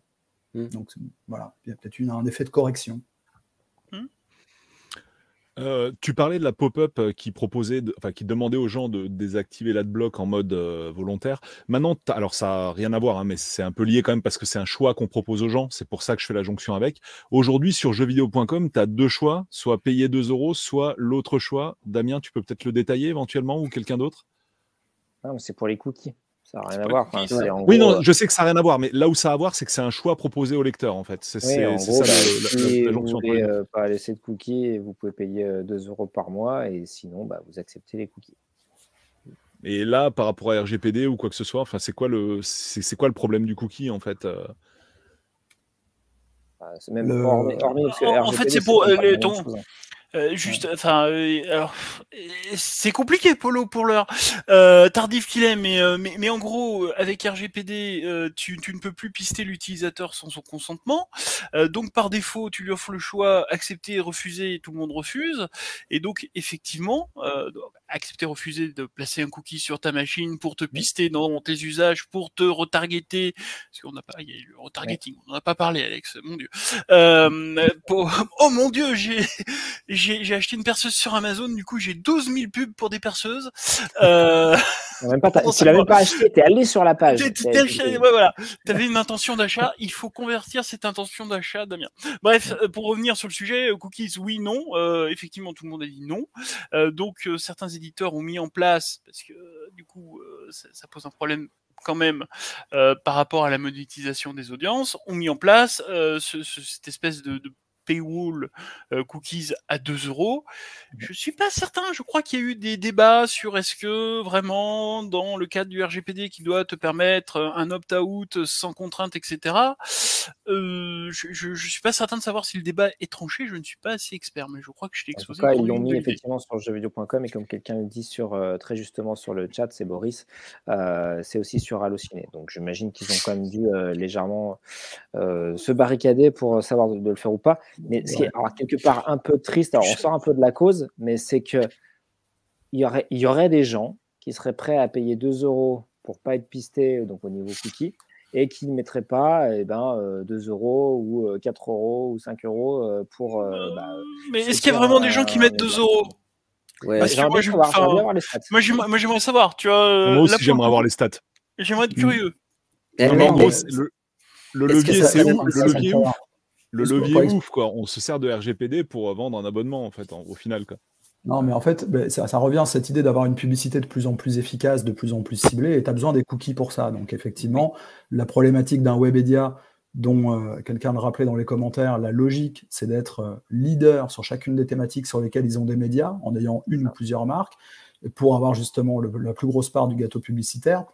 Et pour que ce gâteau publicitaire ait le meilleur goût possible, il faut, il faut connaître l'internaute. Et pour connaître l'internaute, on a besoin, entre autres, des, cookies. Donc, ça a beaucoup, le consentement a énormément de valeur pour les régies publicitaires. D'où cette. Euh, moi, je suis pas sûr que ce, ce, wall, il soit fait pour que des gens s'abonnent et payent 2 euros. il est simplement fait pour que tu acceptes les cookies et que du coup, les mécanismes publicitaires derrière c'est exactement ça. Je, pense que, euh, moi, je voudrais qu'on présente les gens qui ont payé 2 euros.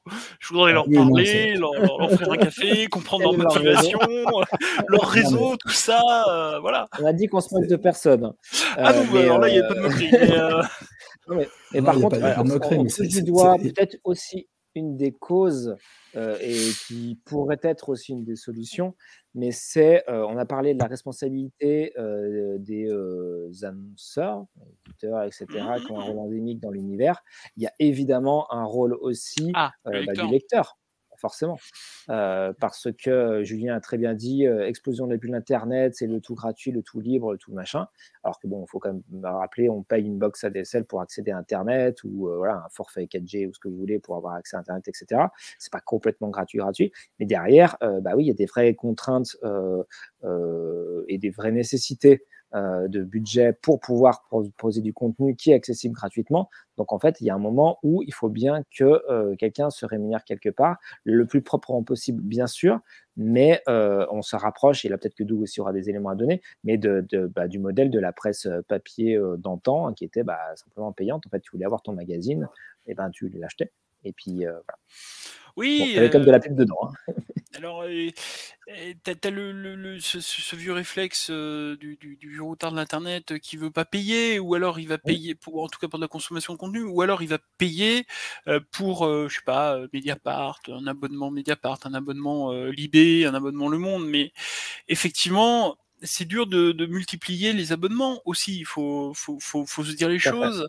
Euh, et, ça, et, ça, me fait penser ce que tu disais euh, dans le milieu des années 2000. On avait ce grand débat de la licence globale où on se disait euh, pour lutter contre le piratage des, des MP3, euh, la solution, l'alpha et l'oméga, c'est la licence globale. Donc, euh, ce qui revient un petit peu c'est une version de la taxe dont parlait Doug finalement à, un moment. C'est-à-dire que tu, tu, et dans les commentaires, je crois qu'il était question de redevance. C'est un peu, c'est un peu pareil. C'est-à-dire qu'à un moment, tu, tu payes et, et, ça te libère euh, de tes contenus. Euh, en tout cas, ça te, ça te permet d'accéder à ces contenus. Euh, Est-ce que c'est pas un modèle qui aurait été intéressant euh, cette licence globale? Je ne sais pas. Alors, PC Impact avait fait un regroupement avec plusieurs sites à un moment. Hein. Tu vous pouvais payer un abonnement qui te donnait accès à plusieurs sites. Vous voulez en parler de ça? Parce que c'est La presse libre. Euh, bah, on n'était pas les meilleurs spokespersons pour ça, les meilleurs. Enfin, je sais pas. Alex, tu veux en parler? Ah Non, parce que qu'est-ce que tu veux qu'on dise sur la presse libre, Polo? Non mais, bah, non, mais expliquer l'initiative qui a eu lieu, tout simplement. Hein. comment, ça, comment ça a commencé, c'était quoi le concept et comment Doug, ça a Je, je sens que Doug est chaud patate. Vas-y, Doug, t'es peut-être au mieux. Eh oui, mais Doug, Doug n'a pas de micro. Doug, tu es en silencieux, mon petit ami. Voilà. Ah, ça va être beaucoup mieux, Doug. Ou pas. Euh, non, on t'entend pas. ah merde, il y a un problème de micro chez notre, chez ah, notre petit ami Doug. Euh, ouais, si quelqu'un veut expliquer juste ce que c'était, la, la, proposition de base? Euh, la, la, proposition, mais alors très rapidement, je suis vraiment pas le mieux placé pour l'expliquer, mais c'était tu, de, comment dirais-je, tu t'abonnais sur un portail, euh, donc euh, où tu n'avais pas forcément un, un special price, mais tu avais plusieurs abonnements dans le même panier. Euh, donc tu avais peut-être la première année une incentive avec une réduction sur, tu vois, euh, les, les, sites auxquels ça te donnait accès. Euh, je, je, crois que tu avais, avais un panel de, de, de, sites assez intéressants. Tu avais de la, de, du, du, généraliste, tu avais, euh, avais, de la presse JV, euh, tu avais de la presse euh, tech.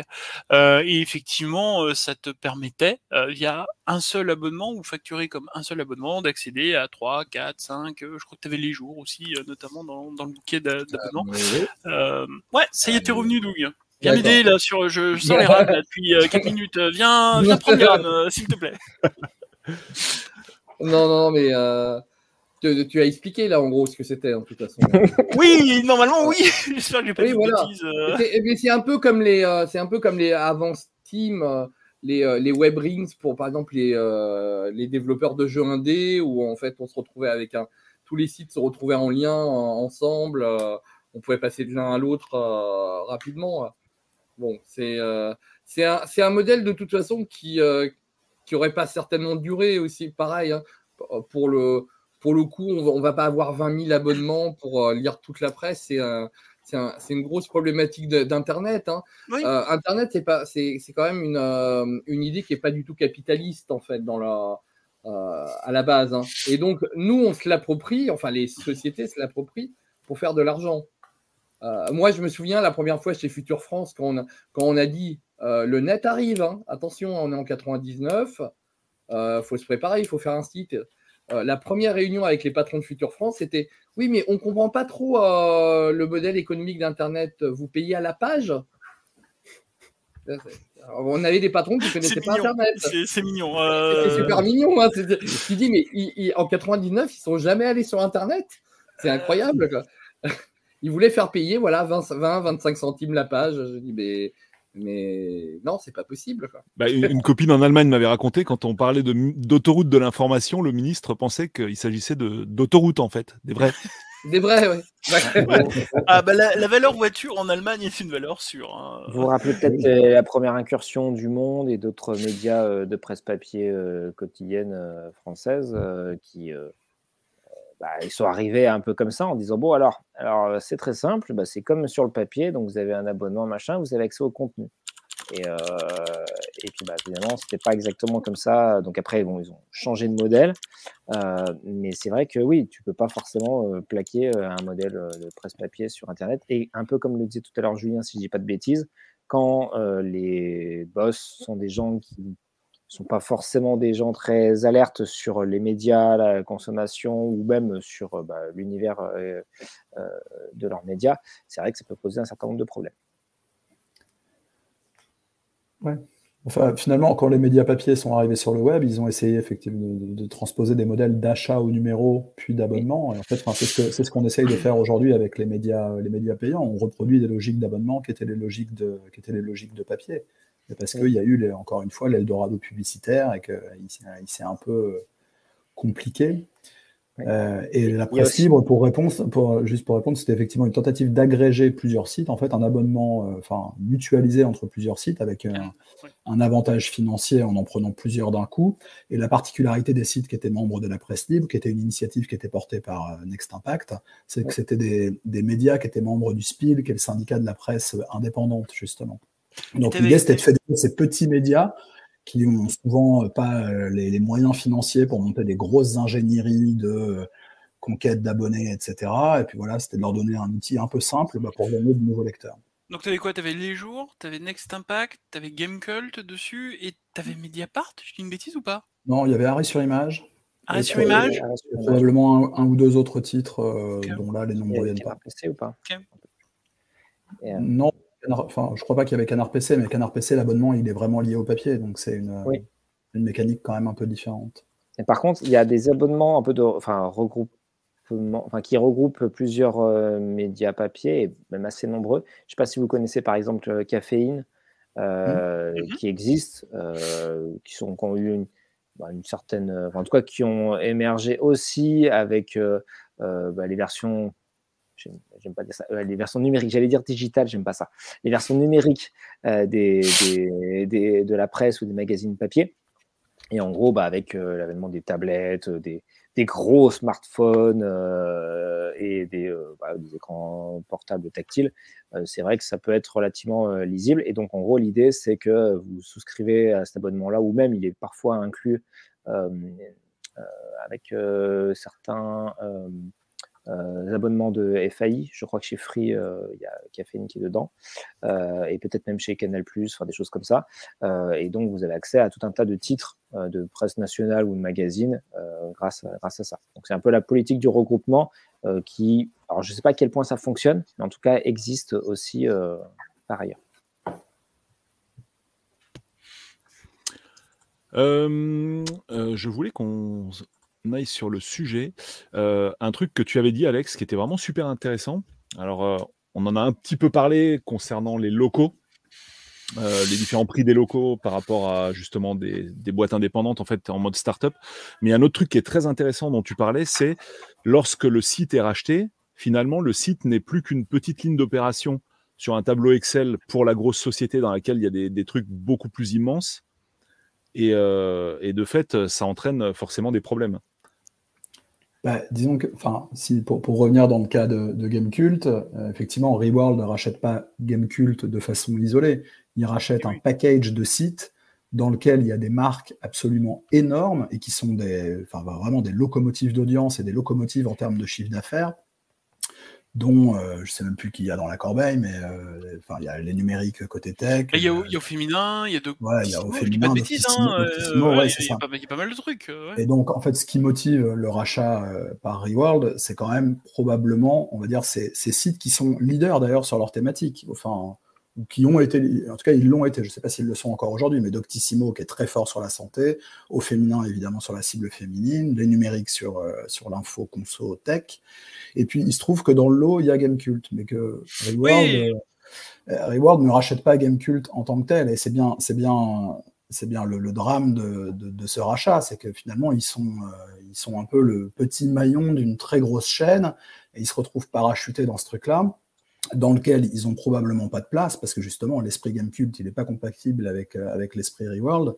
Et donc ils sont effectivement une ligne comptable dans un tableur Excel. Et il se trouve qu'ils sont une ligne comptable dont le résultat la case finale euh, bah, ne génère euh, pas de profit voire, voire des pertes.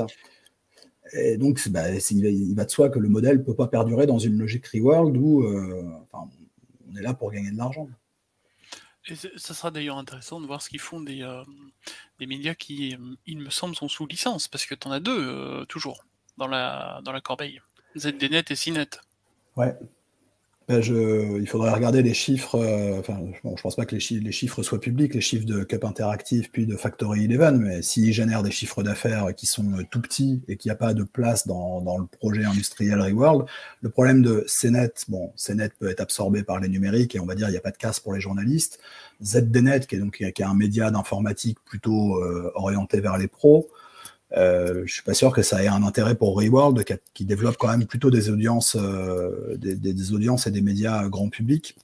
Donc la, question de ces médias-là reste ouverte. C'est d'encore plus petites lignes dans le tableur Excel, parce que je pense que ça génère encore moins de chiffre d'affaires que, que Gamecult, mais euh, il va de soi que les, journalistes des rédacs concernés ont probablement du souci à se faire. Oui, oui, c'est.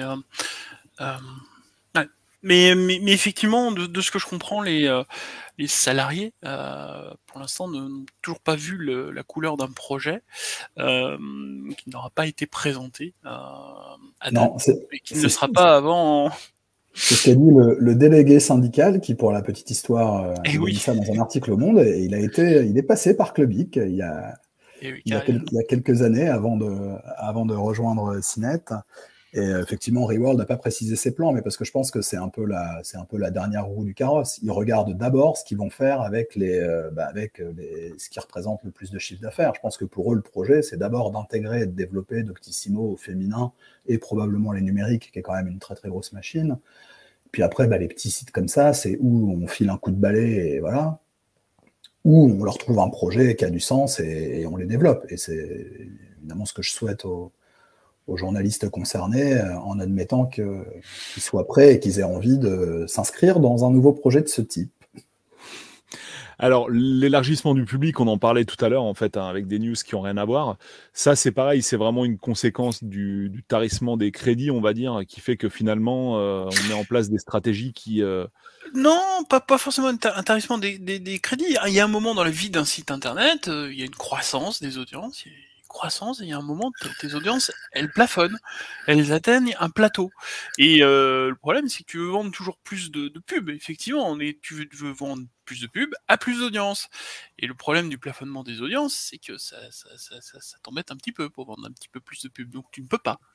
Euh, et, effectivement, euh, le, problème des sites, c'est qu'il y a un moment, bah, ton audience, elle est, elle est ce qu'elle est, tu as atteint ce plafond. donc, la grande idée, c'est forcément de se dire, mmh. ok, euh, mon audience a atteint son plafond, donc je vais parler à de nouvelles cibles. Sauf que par le biais de la, ligne éditoriale dont on parlait tout à l'heure, c'est quand même compliqué de faire entrer dans un site qui existe pour X ou Y raison, euh, une thématique Z ou Epsilon qui, sur laquelle tu n'as pas de crédibilité, tu n'as pas d'expertise, tu n'as pas de légitimité, et du coup, oui, tu fais toujours plus de trucs, tu fais des trucs toujours plus variés, mais sans le fondamental qui doit te permettre d'être reconnu pour ça, c'est-à-dire l'expertise, la légitimité, la crédibilité. Et donc, souvent, ça marche pas. Après, ces, euh, ces nouvelles cibles, est-ce qu'elles sont pas aussi tout, tout, bêtement dictées par le SEO quoi? C'est euh, juste aussi. Enfin, des fois, tu as des trucs, tu sens vraiment que c'est du référencement quand même. Euh. Bien sûr le SEO, c'est tout un sujet là. Parlez-en, c'est super intéressant, c'est indispensable. Il y, a, à la fois le, référencement, effectivement, et là, c'est ce qui a donné lieu à tous les articles, tous les euh, comment faire, comment faire ceci, etc. Enfin, le, SEO, mais après, l'élargissement, c'est aussi pour les cibles publicitaires. Je prenais l'exemple tout à l'heure des bons plans en rapport avec la mobilité, avec le high-tech pour un site de jeux vidéo, etc. On va là où on sait qu'il y a du chiffre d'affaires à faire on va soit là où il y a de l'audience à faire, et là typiquement c'est le levier du SEO, donc on se met à imaginer des articles qui répondent à des questions potentielles d'internautes pour se positionner sur toutes les réponses, enfin sur toutes les questions possibles et essayer d'amener le maximum d'audience, ou alors on se met sur tous les contenus qui sont susceptibles de, devenir de nouveaux leviers de, chiffre d'affaires, et voilà, c'est l'exemple des bons plans euh, trottinettes ou four à micro-ondes sur un site euh, de jeux vidéo. Et le problème de ça, évidemment, c'est que quand tu es un média spécialisé, donc par définition, tu, es sur une niche, tu es sur un secteur donné, évidemment, plus tu t'élargis et moins tu es identifié comme un média spécialisé. Et donc, moins tu es affinitaire. Plus tu vas, plus tu t'éloignes du coup de, bah voilà, de, ta, communauté, de ton ADN, et donc de ton audience historique. Et c'est ce qui c'est, euh, enfin c'est ce qu'on on a vécu nous, c'est que ton audience historique se délite. Alors certes, tu fais toujours beaucoup de volume parce que tu as touché de nouvelles cibles, etc mais tu n'as plus tout à fait la même image, tu n'es plus le média de référence parce que tu es devenu un peu un grand fourre-tout dans lequel tu mélanges tout et n'importe quoi. Et c'est là d'ailleurs où, du coup on voit apparaître de nouveaux acteurs plus spécialisés et qui peuvent devenir les nouvelles références. Et d'ailleurs, quelqu'un l'a dit euh, dans, les commentaires, mais il y a déjà une heure ou deux, euh, que, que l'avenir, il était peut-être à ça, finalement, plutôt qu'à des grands médias très généralistes, ben, il est peut-être plus à des médias bah, qui vraiment redeviennent des médias de niche. Quoi. Un peu, euh, je citais Naufrag tout à l'heure, mais voilà, peut-être plutôt que déjà être un média jeu vidéo, c'est presque. Tu veux dire comme, euh, comme hardware.fr par exemple? Tu veux dire comme, euh, enfin, comme nous, comme ce qu'on était aussi, quoi, tout simplement. Hein. Ben, comme, comme l'était Clubic à, son, oui, au, départ, ou comme l'était évidemment Hardware.fr encore plus pointu, ou comme, comme les naufrags. Mais après, dans, dans, les logiques de développement des grands groupes, en fait, parce qu'on pourrait se dire, euh, Webedia, par exemple, pour reprendre l'exemple de jeuxvideo.com, plutôt que de faire de la high-tech sur jeuxvideo.com, pourquoi est-ce qu'ils ne créent pas un site high-tech? Et puis qui leur permettrait de placer des bons plans, etc. Le problème, c'est que, euh, pour le coup, euh, tous les éditeurs le savent, c'est long de constituer une audience significative, une audience de plusieurs millions de visiteurs uniques. Donc la tentation, elle est d'aller agréger de nouveaux contenus sur ton carrefour d'audience déjà existant. Tu fais grossir ce qui est déjà gros, parce que partir de zéro, c'est très très long. C'est probablement d'ailleurs ce qui a bloqué Clubic dans le. Donc Clubic qui n'appartient plus à M6, qui a repris son indépendance euh, avec d'anciens employés et ses anciens fondateurs. Ils ont essayé de relancer jeuxvideo.fr et ils l'ont arrêté après à peine un an, alors que Clubic est ultra rentable. Mais probablement parce qu'ils se sont rendus compte que redémarrer de zéro, recréer toute une communauté, etc., et toutes les mécaniques économiques qui vont bien, bah, ça, prenait, ça prenait du temps. Euh, ouais, euh, petit euh, sur ce sujet, il y a, peut-être aussi l'effet pandémie. Je pense que euh, globalement, on a eu pendant pendant un an des audiences web qui ont été extrêmement boostées par le fait que tout le monde était bloqué chez soi, ok, en télétravail, et que ça peut-être biaisé certaines, comment dirais-je, évaluations ou certaines certaines espérances. Et ça, tu le vois sur tous les médias. ils sont tous peut-être un tout petit peu emballés par, euh, par la hausse de leurs audiences euh, et euh, par le fait que le retour à une vie normale a, pénalisé par la suite. Ouais. Pour en revenir rapidement au SEO, est-ce que Saint SEO n'est pas devenu l'unique boussole en fait dans les rédactions? Et finalement, ça empêche complètement de détecter les tendances parce que si tu te bases que sur le SEO, c'est très mauvais en fait. Bah, tu suis en fait quand tu, euh, quand tu fais du SEO. Enfin, mmh. comme disait tout à l'heure Damien, quand tu suis, tu es en retard. Hein, je te laisse finir. Oui, c'est ça. Non, je, je pense pas que ce soit l'unique boussole. Euh, c'est pas l'unique boussole, c'est une composante maintenant qui est, importante. Après, euh, enfin, pour le coup, les, médias exclusivement faits pour le SEO, il y en a eu beaucoup. Hein. il y a eu beaucoup de tentatives, vraiment des médias, notamment les, les médias de type un peu utilitaire au sens où tu vas trouver les réponses à toutes les questions. Il y, a eu, voilà, il y a eu beaucoup de tentatives. Comment ça euh, marche sur les, modèles. Ouais, voilà, exactement. C'est ce qui a fait la force de comment ça marche à, une époque.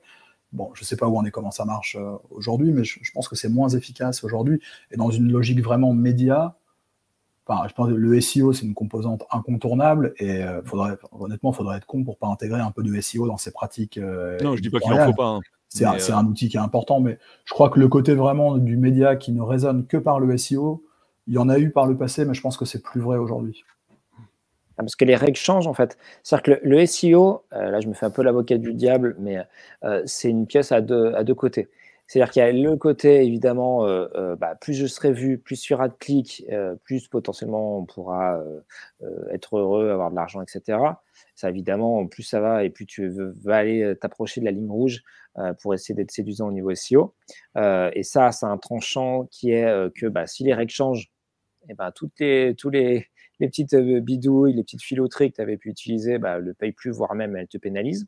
Ça, c'est une vérité. Et le deuxième truc, c'est que de base, le SEO est censé aider un utilisateur. Et donc, si on structure son contenu avec une, euh, bah, quelque chose de, digeste, d'aéré, avec euh, un vocabulaire qui est varié, avec euh, je sais pas, une petite raille qui, qui, veut dire quelque chose, qui renseigne, etc. Au détriment du lecteur, c'est même plutôt à son avantage. Et ça permet, et encore une fois, je me fais l'avocat du diable parce que c'est pas ce que j'ai envie de dire, mais ça permet aux, aux, rédacteurs, aux rédactions de peut-être se remettre un petit peu en, question en disant, OK, alors, la barre, ce qu'on avait avant, c'était la, presse papier. Elle était sur un, support qui était euh, euh, plat, sans écran, etc. Maintenant, on a tendance, à, vu qu'on a moins de limites en termes de, euh, de caractères, à faire des, trucs fleuves, etc. Ou alors des trucs très très courts, vides de sens. Est-ce qu'il ne faudrait pas se remettre un peu en question et retrouver un peu du sens dans tout ça?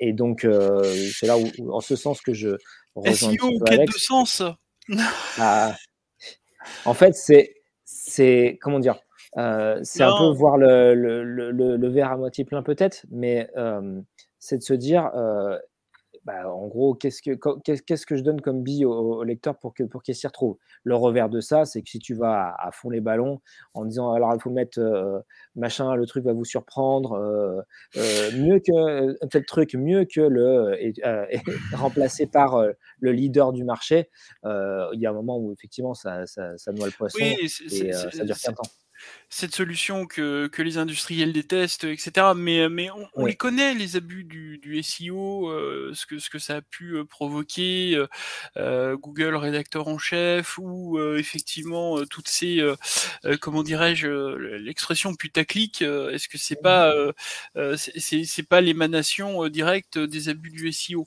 Mais, mais comme le disait Alex, moi je reste convaincu qu'effectivement, même si la mise en place du SEO dans une rédaction qui n'est pas qui était qui était pure player historique, ça reste de mon point de vue, quelque chose qui a pu se faire dans certaines rédactions par la douleur.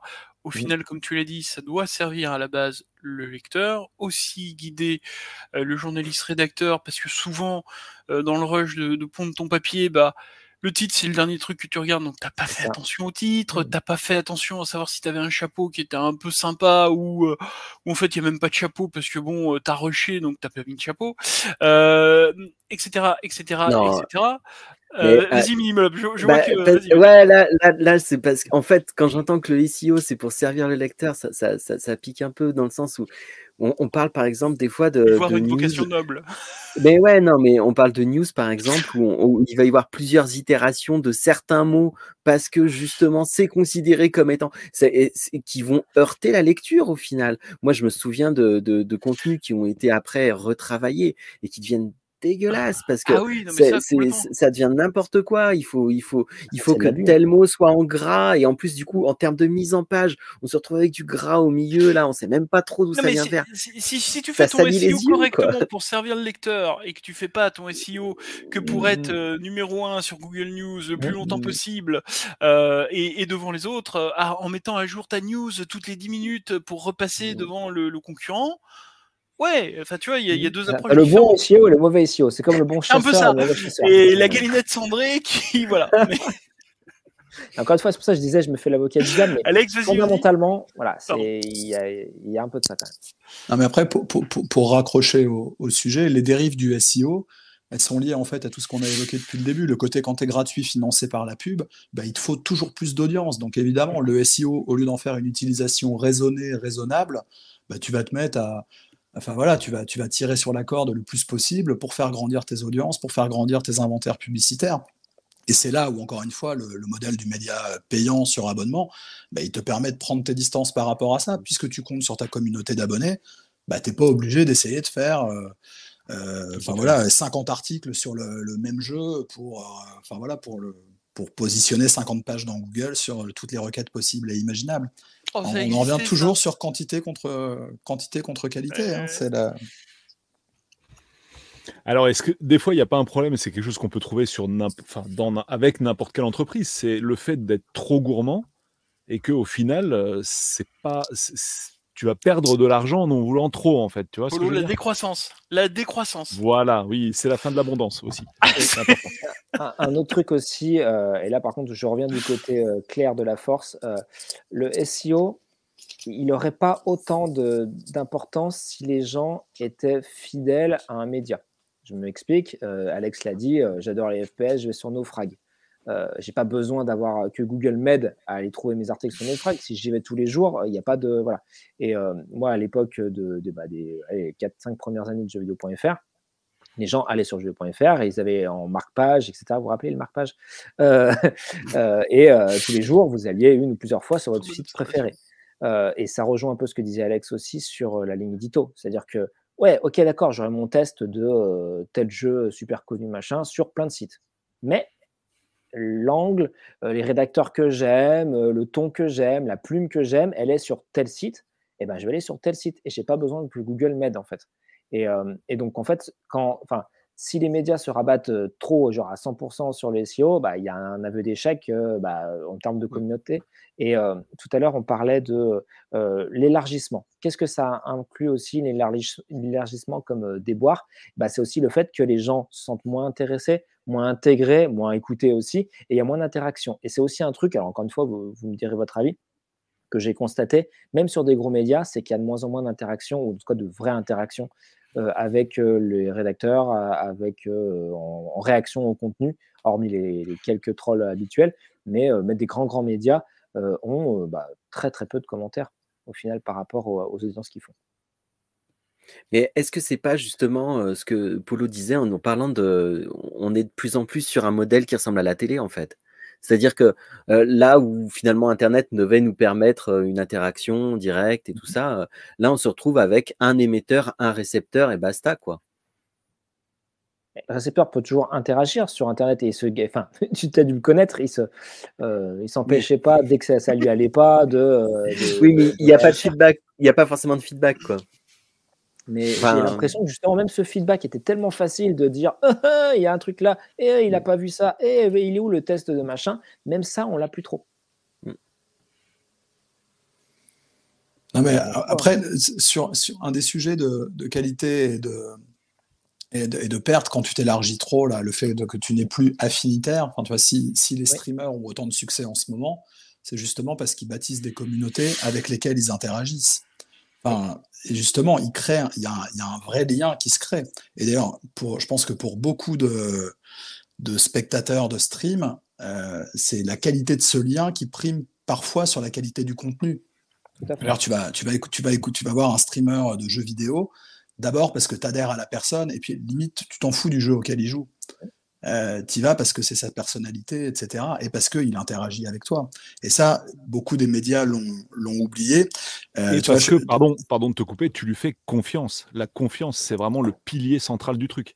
Non, c'est pas, pas forcément une question de confiance, parce que autant le, le, média spécialisé, tu y vas pour avoir un avis critique, le streamer, tu vas pas forcément pour avoir un avis critique tu vas aussi tout simplement pour passer un bon moment. Et tu vois, ça, ça... dépend des streamers en fait. Enfin là, ça dépend complètement des chaînes euh, streamers. Ça, dépend, ça, dépend, des streamers et puis ça dépend des viewers aussi. Tout le monde ne consomme pas de la même façon. Mais ça, me fait penser à un, commentaire que j'ai vu euh, sur Gamecult, là, sur la news qui annonce le départ de la rédaction. Euh, quelqu'un qui disait, de toute façon, le site a entamé un peu sa perte à partir du moment où les rédacteurs du site ont arrêté d'aller sur les forums et d'aller dans, et d'aller dans les commentaires. Et je me, souviens qu'à une époque sur, sur Clubic, c'était une réflexion que je m'étais faite, c'est que au, départ de Clubic, tous les, tous les journalistes de Clubic, ils fréquentaient le forum, ils répondaient beaucoup aux commentaires, etc. Et puis le site grandissant, les responsabilités devenant de plus en plus importantes, etc. Bah, ça s'est perdu. C'est pas que les journalistes aimaient plus leur site ou aimaient plus leur communauté, mais voilà, le lien s'était distendu. Et, euh, je pense que cette question du lien, elle est. Euh, Pour rappel, on avait même un blog en plus en plus du forum, on avait un blog. On avait même un blog avec un super header que Flock nous avait dessiné. non, mais voilà, bah, on, essayait justement de, recréer du lien. C'est évidemment des sujets sur lesquels on avait travaillé. Et enfin, pour Gamecult, il créait le lien avec la communauté par bien des, par bien des, leviers, à commencer par l'émission euh, et autres. Euh, mais voilà, enfin, euh, je pense que c'est un des, un, des, un des facteurs clés peut-être de, de, la réussite des, des, médias. Euh, c'est voilà, c'est vraiment c'est savoir garder ce lien. Quoi. Et pour ça, je pense qu'il faut rester un peu spécialisé. Euh, c'est important. Tout à fait d'accord. Tout à fait. Pour euh, clôturer ce chapitre, avant de passer à la conclusion qui du coup sera plus courte, je vous propose tout simplement de faire un tour sur vos habitudes en matière de consommation aujourd'hui en 2022. Comment vous consommez le média? Alors, bah, pour ceux qui euh, aiment les jeux vidéo, bah, comment vous consommez aujourd'hui le, média jeu vidéo? Quel est le média jeu vidéo que vous consommez? Euh, Dans le chat, vous pouvez nous dire aussi en même temps, c'est intéressant. Et euh, bah, pour ceux qui ne s'intéressent pas aux jeux vidéo, comment vous consultez les sujets qui vous intéressent tout simplement. On commence par toi, Mini Blob. Je pense que ça va être les jeux vidéo? Euh, bah, euh, oui, pas que, mais après effectivement sur le net, moi, euh, principalement, ça va être, après bah, d'autres sujets d'intérêt, ça va être, j'en sais rien moi, par exemple, le montage vidéo ou des choses comme ça. bon, ça va se faire beaucoup sur YouTube finalement. pour les jeux vidéo, ben, je m'en cache pas, hein, moi j'étais un gros lecteur de Gamecult, donc ça va faire les changements qui vont qui qui arrivent, ça va faire un un gros une grosse différence. tu vas migrer sur quoi, du coup, sans indiscrétion? Je vais pas vraiment migrer, en fait. Bah, moi, je continue d'être aussi un gros lecteur de Factor News, forcément, vu que j'ai écrit pour Factor. Et que, voilà, moi, je. Mais ça, ça fait partie plutôt des solutions, si tu veux, quand même. Mais je pense vraiment qu'il y a une place pour le, pour le gratuit, en fait, ailleurs. Mais bon, ça, c'est. Enfin, pour le gratuit. Pour le fanzine, quoi. Pour le, pour le passion, passionnariat, je sais pas comment on pourrait appeler ça. Euh, non, sinon après en termes d'habitude, moi je suis un, je suis un vieux, j'ai du mal à me mettre au, stream en fait. C'est trop long. Euh, euh, voilà, c'est bon, c'est mon côté. voilà, c'est quelqu'un qui regardait quelqu'un jouer pendant pendant pendant plusieurs heures. Il y a un moment, j'ai trop envie de lui prendre la manette des mains, quoi. Ça, ça, me fout les boules. C'est intéressant. Et sinon, bah, après, ça va être euh, euh, bah, le, podcast notamment qui, fonctionne bien, parce que c'est vrai que euh, c'est un format qui te permet après, toi, de, de, pouvoir continuer de faire des choses en même temps, d'avoir quelque chose dans tes oreilles et de, bah, finalement, c'est le retour de la radio, quoi. Je trouve que c'est quelque chose aussi, c'est formats qui fonctionnent bien, ça. Même pour les Dans vieux. la bagnole, en tâche de fond. ouais, voilà. Damien? Bien, moi, c'est un peu de tout. J'ai toujours été sur, tous les sur tous les fronts. Alors, j'ai, à titre personnel et avec un peu de tristesse, arrêté mon abonnement Gamecult hier, entamé en 2015. Donc, dire que voilà, c'était une, de mes, sources principales. après, j'ai bah, des, sites anglo-saxons. Un peu de YouTube, notamment des, bah, soit des, chaînes de personnes ou des, parce que moi j'appelle des médias comme Digital Foundry, euh, avec des, expertises bien bien spécifiques et euh, avec une vraie continuité. Et pareil, ils ont poussé sur la personnification, donc je sais un peu qui pense quoi, etc., qui m'intéresse beaucoup. Euh, quelques médias papier type J.U. Le Mag. et puis un truc m'a traversé l'esprit. également des, ouais, des, comment dirais-je, ouais, des petits, des petits, des petits fanzines, des trucs euh, sur des thématiques spécifiques comme la VR, euh, comme euh, Steam Deck, parce que je suis un reprocesseur de Steam Deck, sur lequel je ne trouve pas forcément d'écho de, dans la presse gênée ou spécialisée et, et qui me touche. Et après, bah, comme Mini Blob, les podcasts. Alors, j'ai notamment mon, un de mes un podcasts favoris qui est Red Alert de, Red Alert de la maison d'édition à faire d'édition. Je ne sais pas si Mehdi est encore par là, mais je le salue parce qu'ils font vraiment un super boulot euh, toutes les semaines. Et euh, d'autres euh, français ou anglo-saxons qui. voilà, Alors, vu que je fais pas mal de voitures pas mal de voyages encore, ceux qui me connaissent savent que j'ai toujours fait un peu de transport. Euh, eh bien, euh, c'est un truc qui, qui, colle pas mal. Mais c'est vrai que je resterai quand même en bonne partie sur de l'écrit pour pas mal de choses. On en parlait aussi avec Polo, notamment sur tout ce qui est test. Ça m'intéresse pas forcément de voir beaucoup de choses en vidéo sur un jeu que je souhaite faire. Par contre, un, écrit, ça, ça j'aime bien. Euh, et ça me prend personnellement moins de temps. J'ai plus de saveur à, lire des belles plumes. voilà. Et après, bah, il y a aussi le, un truc, c'est tout ce qui est bouche à oreille, en fait. Euh, un truc qu'on n'a pas forcément évoqué ici, euh, qui se faisait beaucoup à l'époque des jeux vidéo euh, d'antan, où bah, il n'y avait pas forcément beaucoup de net. Donc, le magazine papier, on avait en général une petite, une petite photo qui était faite, Sadou pourra nous en parler, un appareil photo, il prenait en photo l'écran de la télé, donc on voyait pas grand chose, ou alors c'était une belle illustration, mais ça s'arrêtait là. Donc en gros, on allait chez, les, chez, les, chez les potes, dans la famille, où on, bah, allait dans un magasin, on discutait et voilà, ça nous donnait un peu une idée de, de, ce qu'était un jeu. Donc ça continue à marcher avec bah, les quelques personnes comme Polo, comme euh, Stéphane qu'on salue, euh, Julien et autres. Euh, voilà, ça fait partie aussi de ma source, enfin de mes sources d'information et de ma manière de m'informer sur le jeu vidéo et sur la high tech. Voilà, il y a pas mal d'autres d'autres sites high tech effectivement que je consulte régulièrement. Doug? Un peu long.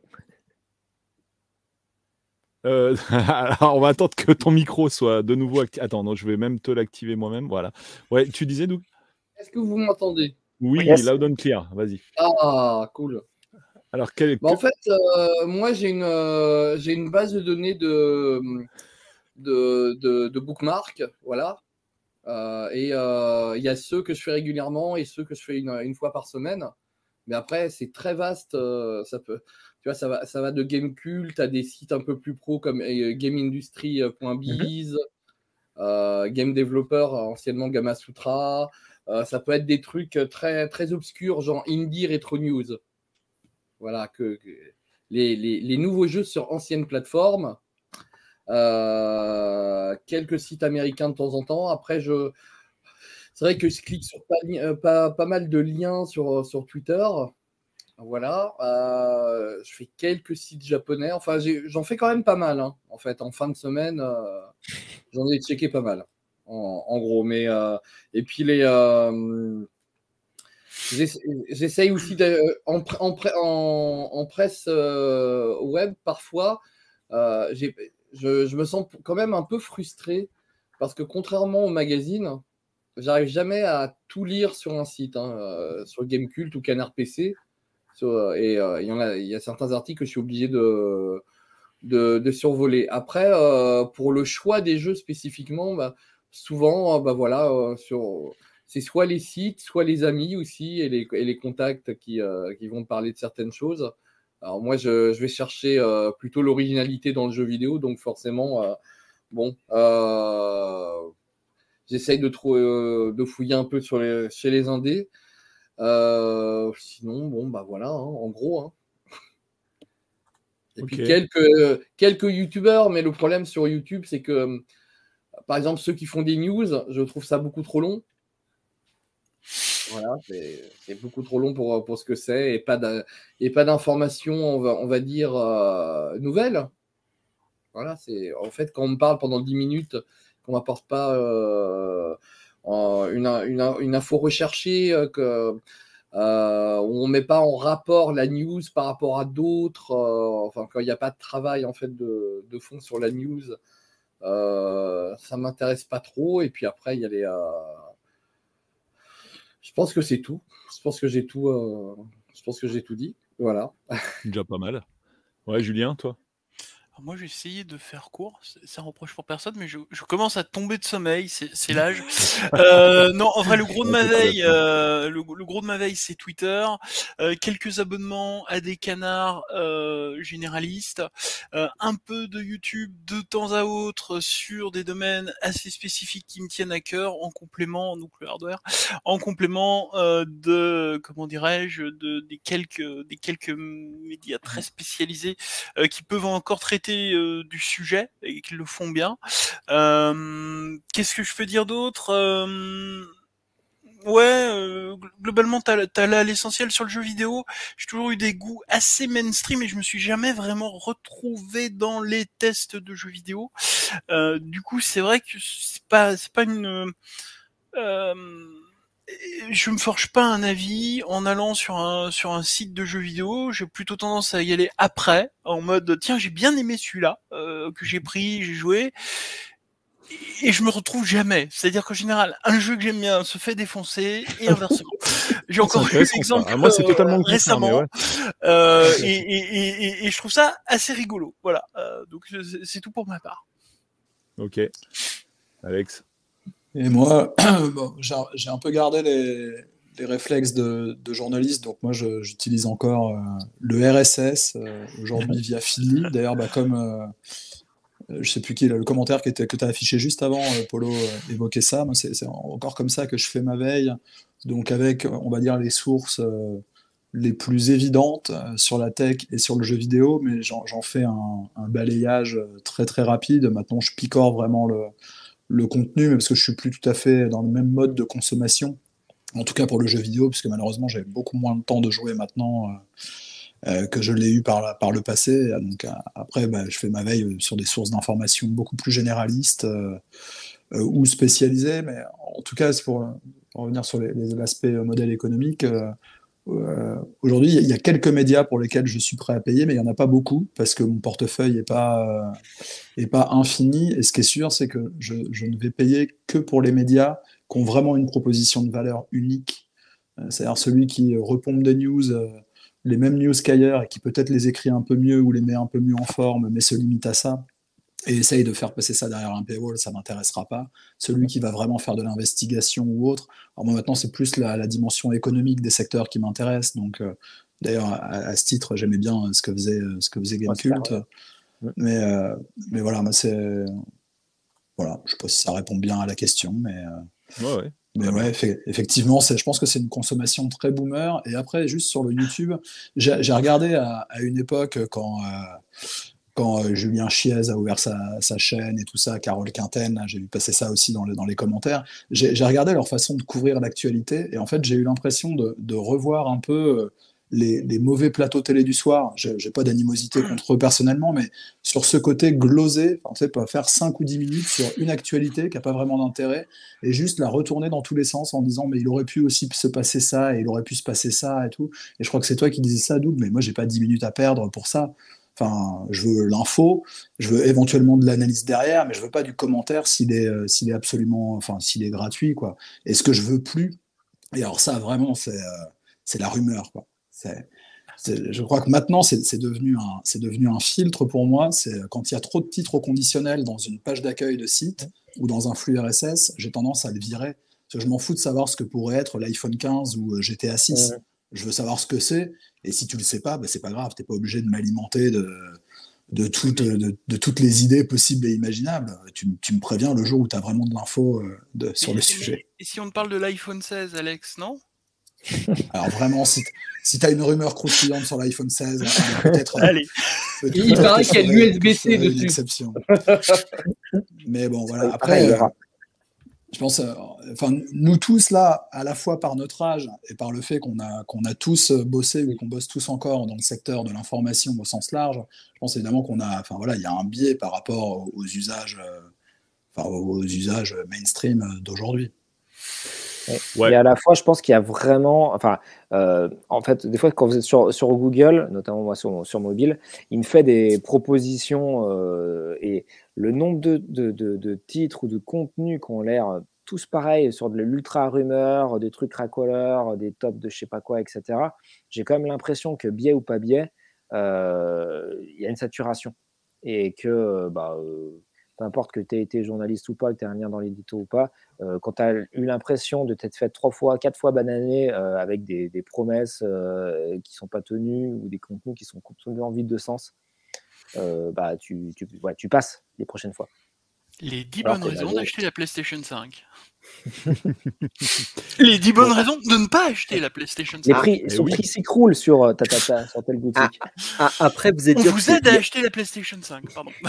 Il, existe aussi des contenus YouTube justement qui sont euh, pour le coup euh, assez, on va dire, des enfin un petit peu originaux entre guillemets, enfin ou même des fois vraiment fouillés. Enfin, je sais pas, moi je pense à la euh, typiquement la chaîne de Game Maker Toolkit par exemple euh, en anglais mais euh, enfin je veux dire après il y a des équivalents mmh. français où il y a il y a des recherches un peu plus poussées sur le jeu vidéo et où ils sont vraiment où les gens se posent des questions pas forcément d'ailleurs sur des formats très longs hein, il y a des contenus YouTube quand même qui sont qui sont que je trouve bien plus qualitatifs même que ce que ce qu'on pouvait trouver très longtemps sur sur bah, même moi ce que j'ai pu produire finalement. Il y, a, des gens qui font des trucs assez, assez dingues maintenant quand même sur YouTube. Non mais c'est hallucinant, bien sûr.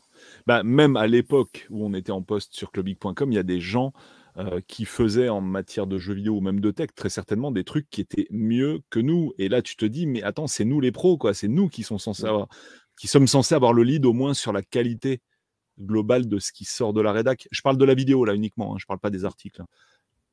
Tu me rassures. Mais non, non, je, parle uniquement de, mon cas. Je dis pas que mes vidéos étaient mauvaises. Hein. On avait des vidéos qui étaient vraiment excellentes, notamment la série Antiquitech, qui est encore connue par les gens qui consultent cette chaîne. Mais euh, ouais, Alex, tu voulais dire un truc? Non, mais ah tu voyais certains, certains trucs qui étaient, faits sur YouTube étaient oufissimes. Et ouais, sur quand le prochain Antiquitech, Polo? Euh, Ah, bah écoute, euh, il, va, il va falloir qu'on réfléchisse à tout ça. Je saluais Antiquitech qui était un format génial. Et tu vois qui était un format qui était enfin comme quoi on pouvait être de la presse gratuite et dégager parce que c'est un format qui prenait quand même beaucoup de temps donc qui coûtait finalement beaucoup d'argent et qui faisait des audiences qui étaient euh, qui étaient sympas mais qui étaient pas enfin on n'était pas sur des volumes dingues. Mais c'était un produit qui était génial à faire et, celui-là on, l'a fait parce que enfin voilà parce qu'on pensait qu'il éclaterait la communauté et que et qu'en plus vous vous éclatiez à le faire. Et d'ailleurs, sur YouTube, c'est encore, euh, c'est encore un format qui marche, quoi. C'est rigolo, donc c'est vraiment cool. Je vais refermer du coup le chapitre en donnant mes habitudes. je vais refermer ce tour de table, à moins qu'il y ait encore des choses à ajouter. Alex, tu as fait le tour, hein, du coup, en termes d'habitude. Donc moi, je suis un petit peu, euh, petit peu asynchrone, on va dire, au niveau générationnel. Je ne consulte plus aucun site édito depuis à peu près 2017, quoi, les 2018. Alors, c'est pas parce que je trouve ça mauvais du tout. Euh, je trouve qu'il y, y, a des très bons contenus, mais c'est alors bon déjà c'est un peu biaisé aussi parce que j'ai des chaînes YouTube. Donc forcément, c'est un univers qui m'intéresse. Mais à fréquenter cet univers-là, au final, je me suis retrouvé à euh, bah, ne fréquenter plus que ça quand j'ai besoin de savoir si le dernier jeu à la mode qui sort est bon, etc. Et euh, vraiment, ça, bah, remplit euh, l'ensemble de mes besoins à 100%. Et ce qui est très rigolo, c'est qu'il y a même des fois des micro-chaînes, en fait. Mais je parle de chaînes où il y a 15 abonnés. Bon, je pense à une personne d'ailleurs qui est dans le chat en ce moment, mais qui est ultra spécialisée, justement. On en parlait aussi, tout à l'heure. Par exemple, une chaîne qui va parler que de Zelda avec euh, une personne qui aura torché tous les Zelda. Moi, j'adore la série. Je vais aller voir parce que déjà, bah, tu as, de la une communication directe avec les personnes qui font la chaîne et les personnes qui la suivent. Et ça, même finalement, sur des gros streamers, tu l'as même plus. Quand tu regardes défiler le chat, par exemple, d'un joueur du grenier, la connexion à la personne est de plus en plus difficile à mesure que son volume d'audience grandit. Donc là, finalement, on se retrouve avec euh, une proximité qui, bah, qui disparaît au fur et à mesure quoi, sur les très gros streamers. Donc c'est pourquoi je pense, moi j'aime vraiment beaucoup les petites chaînes. Alors quand je dis petites chaînes, ça peut être 10 000 abonnés par exemple. La plupart des chaînes que, que je consulte ont 10 000 abonnés, typiquement. Et la plus grosse chaîne, on va dire, que je vais consulter en a 60 000 à peu près. Euh, c'est Padawam, pour ne pas le citer. Et c'est vraiment euh, l'endroit où tu es bien chez toi, en fait. Quoi. C'est, un peu, c'est un peu pour ça que les gens venaient aussi sur Clubic. Quoi. Ils étaient chez eux quand ils étaient chez nous parce que, bah, comme tu dis, euh, il y avait beaucoup d'interactions au travers du forum, mais même bien au-delà du forum, quand on répondait très régulièrement dans les commentaires, il y avait vraiment une connexion directe avec l'équipe rédactionnelle. Et euh, au final, voilà, moi, YouTube maintenant répond à 100% à tous mes besoins, très clairement. Après, je dis pas que je vais jamais sur de l'édito. Si je fais une recherche Google, il n'y a pas que des vidéos qui vont sortir. Mais ça va être une requête ponctuelle pour répondre à un besoin sur l'instant, en fait. Mais sur les habitudes régulières, Typiquement, jeuxvideo.com, alors c'est pas du tout pour critiquer leur travail, parce que je l'ai déjà dit tout à l'heure dans l'émission, la presse jeux vidéo, moi je la trouve excellente en France, qu'elle soit papier ou web. C'est très très rare que, euh, j'étais, que je n'ai pas été d'accord avec le rédacteur. En général, quand je trouve le jeu bon, le test est bon, et quand je le trouve mauvais, il est mauvais. Après, il y a des exceptions, parce qu'il y a des fois où même un jeu mauvais, tu le trouves bon pour je ne sais quelle raison. Donc, mais ça, ça rentre dans le cadre des, des exceptions. D'une manière générale, je trouve que les tests sont bons contrairement au cinéma où là je suis vraiment jamais d'accord en fait. Typiquement, tu sais quand tu es sur Canal+, tu as l'avis presse, tu as trois titres de presse je crois dont les étoiles défilent en fait et je suis quasiment jamais d'accord avec eux en fait, systématiquement. Donc c'est vraiment rigolo, il y, a un, beaucoup plus gros décalage je trouve au niveau de la presse euh, cinéma. Mais voilà, la presse jeux vidéo, c'est pas que je l'aime pas en fait, mais c'est que bah, typiquement jeuxvideo.com, il y a eu, j'avais vraiment pour habitude d'aller sur le site, et c'est vrai que les habitudes, ça, s'enlève pas facilement hein, finalement. On est comme ça, hein, c'est dans la nature de l'être humain. Et au final, j'allais régulièrement sur le site. Et puis, jusqu'au moment où, au bout d'un an, je me suis dit, mais putain, ça fait je sais pas combien de fois que je vais par semaine sur le site et je clique quasiment jamais sur des news. Donc, il y a un moment où tu te dis, mais c'est pas la peine d'y aller, en fait, tu vois? Et progressivement, comme ça, j'ai décroché du dernier site édito que je consultais, qui était probablement celui-ci, pour les jeux vidéo, parce que c'est ça le sujet qui m'intéresse, quoi. Et ça a migré euh, bah, sur YouTube. Voilà, à 100% donc sur des chaînes pas forcément, pas nécessairement des grandes chaînes. Parce que bah, je trouve que sur les petites chaînes, bah, déjà, tu as moins de mal à communiquer avec les gens, comme je le disais tout à l'heure, mais tu vas trouver du contenu ultra pointu. Et, euh, et c'est en fait, c'est le contenu que je. Alors, moi, c'est surtout le rétro gaming, quoi, certes, mais c'est vraiment le contenu que je vais rechercher, que je vais trouver là-dessus. Quoi. Voilà pour ce qui est de, mes habitudes. Euh, je crois que j'avais j'avais tout. Mais euh, ouais, c'est vraiment intéressant. Puis, tu vas, tu vas trouver aussi des personnalités. Enfin, on va, on va y revenir justement dans les conclusions solutions. Mais je retrouve en fait sur YouTube, par exemple, sur Padawam, moi, ce que j'adorais avec la presse papier, et ça, ça a été dit dans le chat, c'est la personnification du rédacteur. Il y a des papiers, tu les lis, même si tu t'en fous du jeu, parce que euh, tu suis la personne qui a écrit le papier. Vous voyez ce que je veux dire? Et ça, je, trouve, bah, typiquement sur YouTube, euh, il y, a, des fois où tu vas suivre plus une personnalité que nécessairement les sujets qu'il va traiter, enfin les jeux qu'il va traiter, etc. Et ça, c'est vraiment un, aspect que je trouve très très important et que tu as de moins en moins avec les presses, enfin les rédactions web dans lesquelles le turnover est important. Nous, en fait, c'était un peu une exception. On avait une équipe qui a duré quand même une dizaine d'années, qui n'a pas bougé. Donc pendant dix ans, bah, les gens se sont habitués à nos profils euh, et quelque part, c'était aussi un des éléments qui faisait qu'ils venaient chez nous.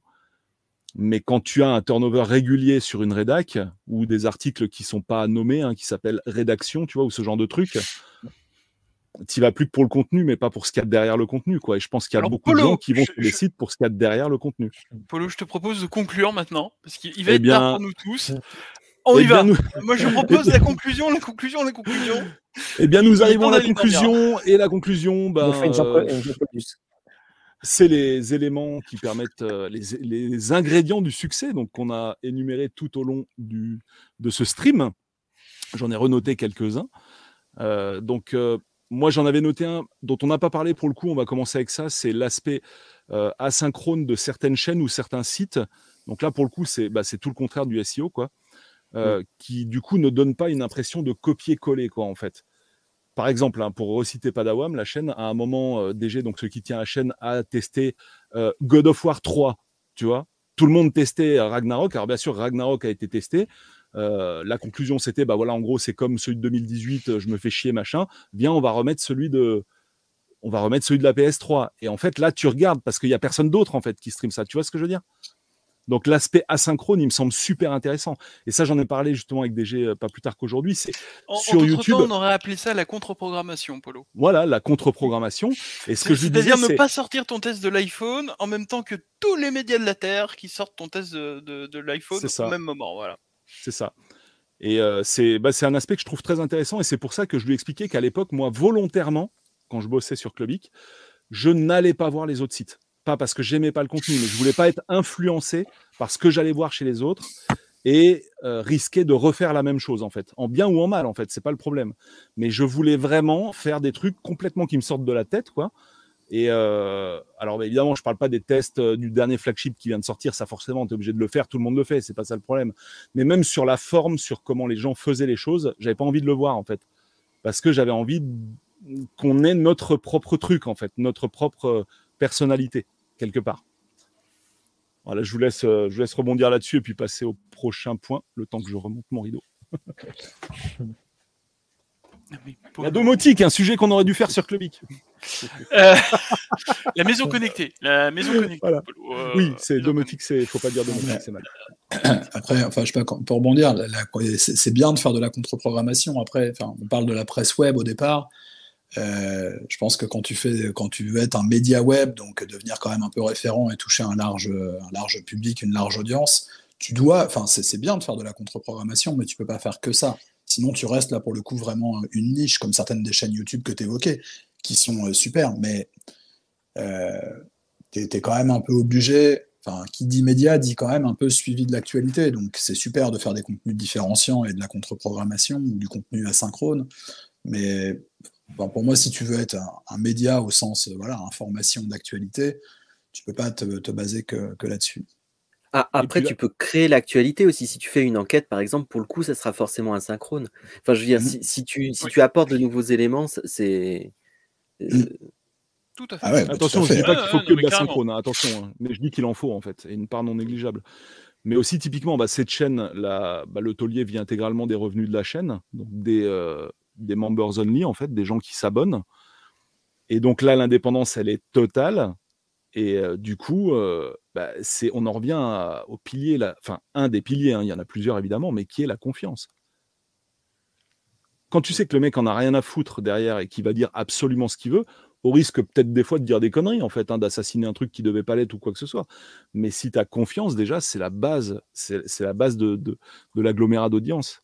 Ouais la, confiance, et je pense qu'un point, euh, un, autre point qui est important là pour essayer de, enfin, si on cherche des, solutions, c'est d'avoir, c'est d'avoir une identité. Donc ça rejoint un peu ce qu'on disait tout à l'heure avec la ligne éditoriale. Et tu vois, je crois que c'est Julien tout à l'heure quand tu parlais des mouvements de concentration là, tu évoquais le fait que Journal du Geek, Presse Citron et 01net, maintenant ça appartient au même groupe. Euh, c'est euh, Kéléop, je crois, un groupe suisse. et je suis passé il n'y a pas très longtemps sur les trois sites. Et à part Journal du Geek où il y avait peut-être un peu plus de contenu, on va dire pop culture, j'avais l'impression de voir les mêmes contenus, les mêmes trucs, et en plus, c'est les mêmes, euh, c'est les mêmes rédacteurs parce que je pense qu'ils sont mutualisés entre entre les sites. Et, l'effet que ça m'a fait, c'est que je me, suis reconnu dans aucun des, des trois sites. Quoi. Et je, donc je pense que c'est important d'avoir une identité, c'est ce qui était très fort chez, chez Gamecult, c'est ce que c'est ce qu'avait Clubic euh, à la belle époque, c'est ce qu'a hardware.fr, au-delà du côté euh, spécialité, mais voilà. je pense que cette notion d'identité, et l'identité elle se forge par l'incarnation, je pense que c'est important d'avoir des gens qui sont bien identifiés pour qu'un média réussisse. Euh, je pense que c'est important d'avoir des contenus différenciants, donc les fameux contenus asynchrones, là, qui soient de la contre-prog ou ce que tu évoquais mini euh, voilà, des, enquêtes ou des, enfin, voilà, des, contenus où bah, c'est toi qui c'est toi qui crée l'actualité finalement. Euh, Ça, c'est des facteurs clés euh, de succès. Ou un ton, en fait, hein, finalement. Enfin, je veux dire, même si finalement tu vas traiter de l'actualité comme les autres, tu peux, j'en sais rien. Bon, après, moi, c'est toujours l'exemple des, jeux de mots à la con sur Factor, mais même, mais même il peut y en avoir d'autres, finalement. Tu peux avoir apporté.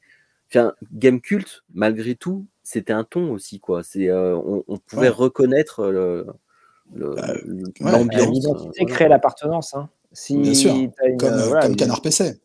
Tout à fait. Comme Canard PC qui a ce qui Après, t'aimes ou t'aimes pas, mais euh, si t'adhères, et bah, voilà. Mm. Tu... Mm. Et, c'est, c'est, c'est, un des trucs les, les, les, plus forts pour justement essayer de, bah, de garder les gens, en fait, parce que l'info est partout. Mmh. diffusé par plein de personnes en même temps, et comme le disait, je crois, Julien, quasiment n'importe qui peut produire aujourd'hui de l'info, peut faire des vidéos, peut faire des lives, ce qu'on veut. Donc, ce qui te fait rester, bah, c'est ce qui va te fidéliser, c'est l'identité, c'est bah, la personne. Comme disait tout à l'heure très bien Alex, peu importe que le cadre soit magnifique ou que le, le truc soit forcément fondamentalement incroyablement intéressant. Si tu aimes la personne, tu vas la suivre. Alors ça, c'est peut-être pas forcément pour nous, mais euh, pourquoi Twitch euh, marche aussi bien bah, C'est parce que bah, tiens, bah, telle personne, là, cette fois, bah, il fait son goûter. Ah, ok, d'accord. Là, il joue à quelque chose. Ah là, tiens, il parle d'un film qu'il a suivi. Ok, mais j'aime bien la personne, donc je vais suivre. Il est rigolo. Euh, voilà. c'est ce sentiment d'appartenance-là qui a été perdu par une bonne partie de la presse web et qui est une des solutions un autre truc qu'il faut avoir, euh, c'est un modèle économique. Enfin, je, suis persuadé. Euh, euh, donc, est-ce que c'est l'abonnement? Est-ce que c'est la pub? Est-ce que c'est une, troisième voie? Je pense que si, tu vois, si, les anciens de, de Gamecult, ça n'a pas l'air d'être forcément dans leur projet pour l'instant, mais s'ils veulent faire un modèle à la Epsilon, enfin voilà, d'essayer de créer leur propre média, je pense qu'il faut réfléchir dès le départ, se dire que le 100% payant c'est compliqué, ils en savent quelque chose. Le 100% gratuit, c'est compliqué parce que ça amène vers des dérives, euh, voilà, vers les dérives dont on a très longuement parlé euh, au cours de ces 2h58 de, live. Euh, mais il y a probablement des, il y a probablement des modèles, voilà, ou des modèles hybrides, ou des modèles nouveaux qui sont qui sont à inventer. Je ne les ai pas en tête, sinon j'aurais déjà lancé ma boîte. Euh, donc j'ai pas, pas, la, pas la, la, poule aux œufs d'or, en tout cas pas, On n'a toujours pas trouvé la formule alors. Non, on n'a pas trouvé la formule, mais tu vois, il y, a des trucs à tenter. Tu vois, Canard PC qui file quelques mois de Game Pass avec un abonnement, c'est un truc. À l'époque où le, enfin, vous avez connu ça, vous les autres boomers. Il y a une époque, moi j'achetais des magazines uniquement pour les CD démos. Le CD-ROM. ouais. Enfin, euh, voilà, ah, bah, c'était malin. Euh, j'avais une connexion 56K, euh, je préférais payer 5 balles pour avoir mon magazine avec la démo dessus que d'attendre je sais pas combien d'heures pour le télécharger. Gamecult, Gamecult proposait aussi euh, très régulièrement des jeux avec, leur abonnement. Ouais, tout à fait. Mais ouais, non, ils ont, ils ont effectivement tenté plein de trucs. Donc, je sais pas si c'est juste ça, le côté, euh, on va dire, cadeau bonus avec l'abonnement. Il y a peut-être d'autres trucs à imaginer, peut-être des services à, à rendre à l'internaute en plus de, de, de l'information. Donc, je sais pas dans le jeu vidéo quels pourraient être ces services, mais euh, je crois vraiment que pour qu'il Ah, ouais. Mais en tout cas, voilà, pour qu'il y, ait une sortie par le haut, euh, il faut de la qualité. La qualité, ça coûte cher, donc il faut, trouver un, bah, faut trouver un moyen de, de, de la financer. Mais après, peut-être ah. que Xavier Niel a envie de financer un médiathèque et jeux vidéo, je ne sais pas, il faudrait lui demander. Ah, bah, on n'a dit, pas de rumeur, Julien, attention. Ah, mais ce n'est pas une rumeur. je, sais, je, vois les mouvements récents, je me dis, tiens, peut-être que, peut que, ça peut compléter opportunément un portefeuille euh, média, voilà. Ah, après, j'y tiens, mais tu, tu, parles de chercher un, modèle de financement et tout ça. Est-ce que aussi la, la, solution, vraiment le, le, le, fait de désintéressement, quoi, tu fais ça. Euh, enfin, si, si, moi je vous donne cet exemple de, de Factor, c'est pas seulement parce que j'ai écrit, c'est que la rédac existe depuis 2001 quand même. Enfin, je veux dire, c'est une rédac qui existe depuis 21 ans. Mmh. Euh, c'est une pérennité qui est juste hallucinante. Pour le coup, je pense pas qu'on va leur reprocher d'être euh, vendus par qui que ce soit. Enfin, ils sont pas achetés, quoi, pour le coup. Mais euh, et, ça existe, quoi. Après, bon, c'est des, c'est sûr, ça va toucher des micros audiences.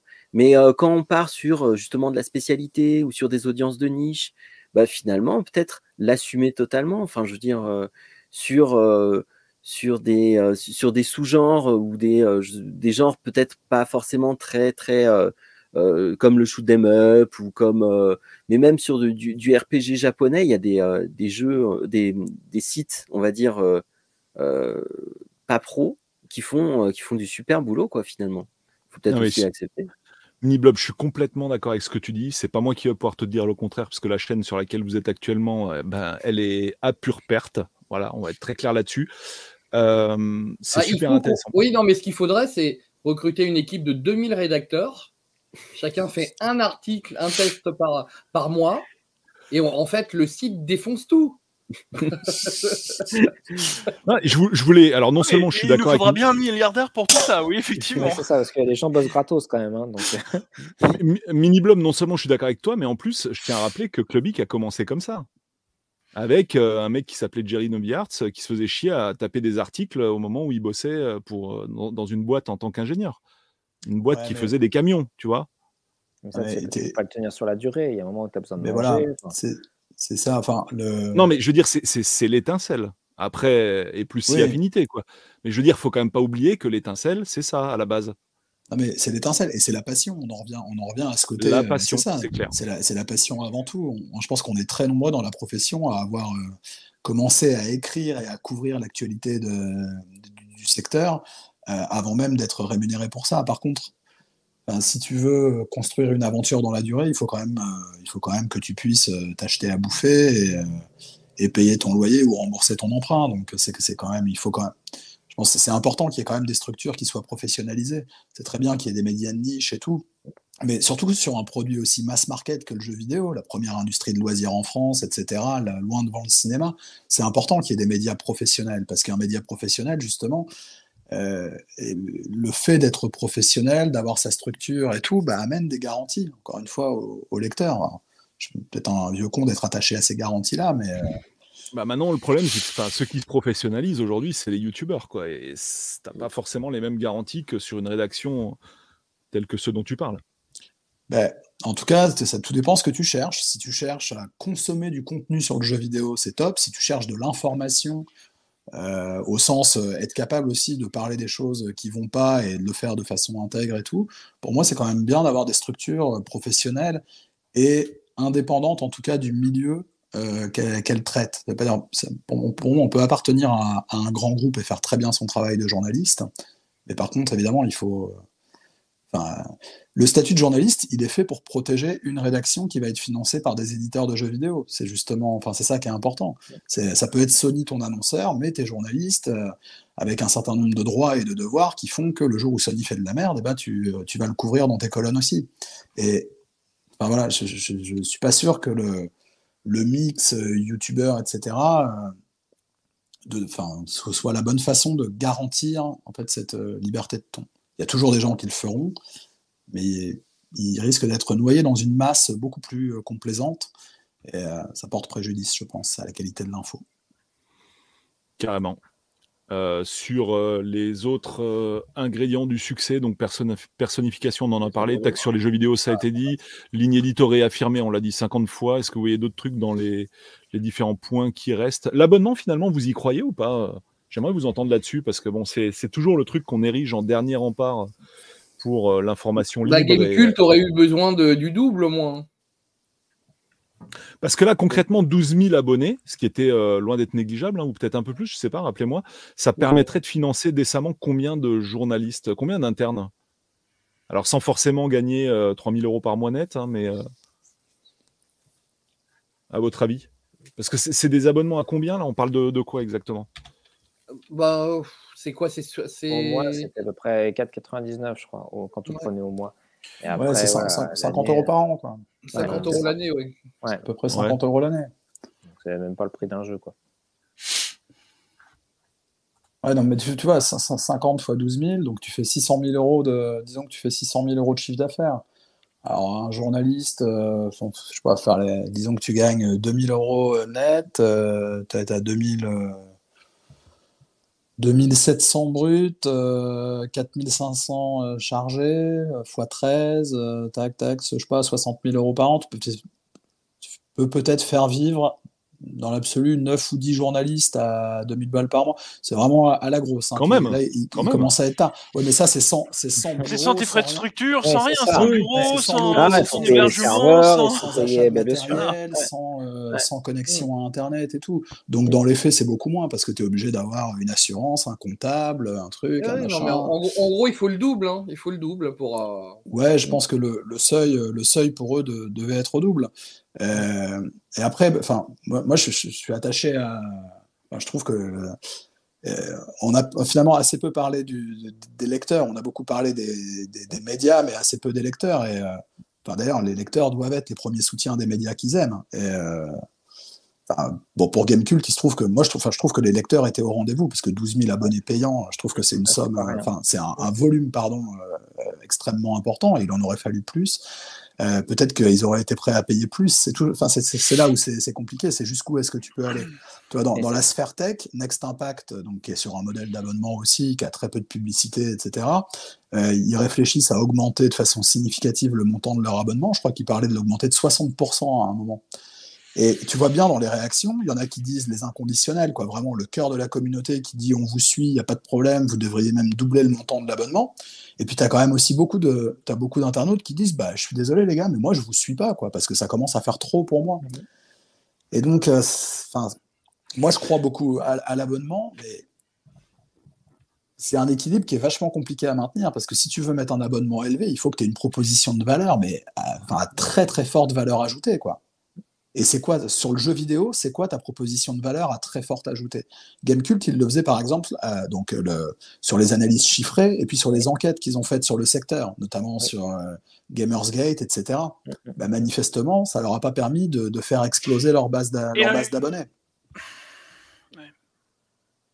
Ouais, Julien. C'est pour ça qu'une des solutions, c'était aussi voilà, justement d'avoir les. Euh, en fait, c'est que le public, les lecteurs, soit aient envie d'avoir encore ce genre de presse. Hein. C'est un truc, ça paraît euh, fondamental, mais euh, tellement fondamental qu'on ne le dit pas. Mais c'est en gros, si les gens ne veulent plus consulter de la, presse web, ou les gens ne veulent plus lire, par exemple, et ne veulent consulter que de, que de la vidéo, et bah voilà, les, médias n'auront pas de, pérennité, qu'ils soient financés ou pas de base en amont, ou, ou euh, qu'il y ait plein de passionnés qui donnent leur journée, leur sueur pour faire quelque chose.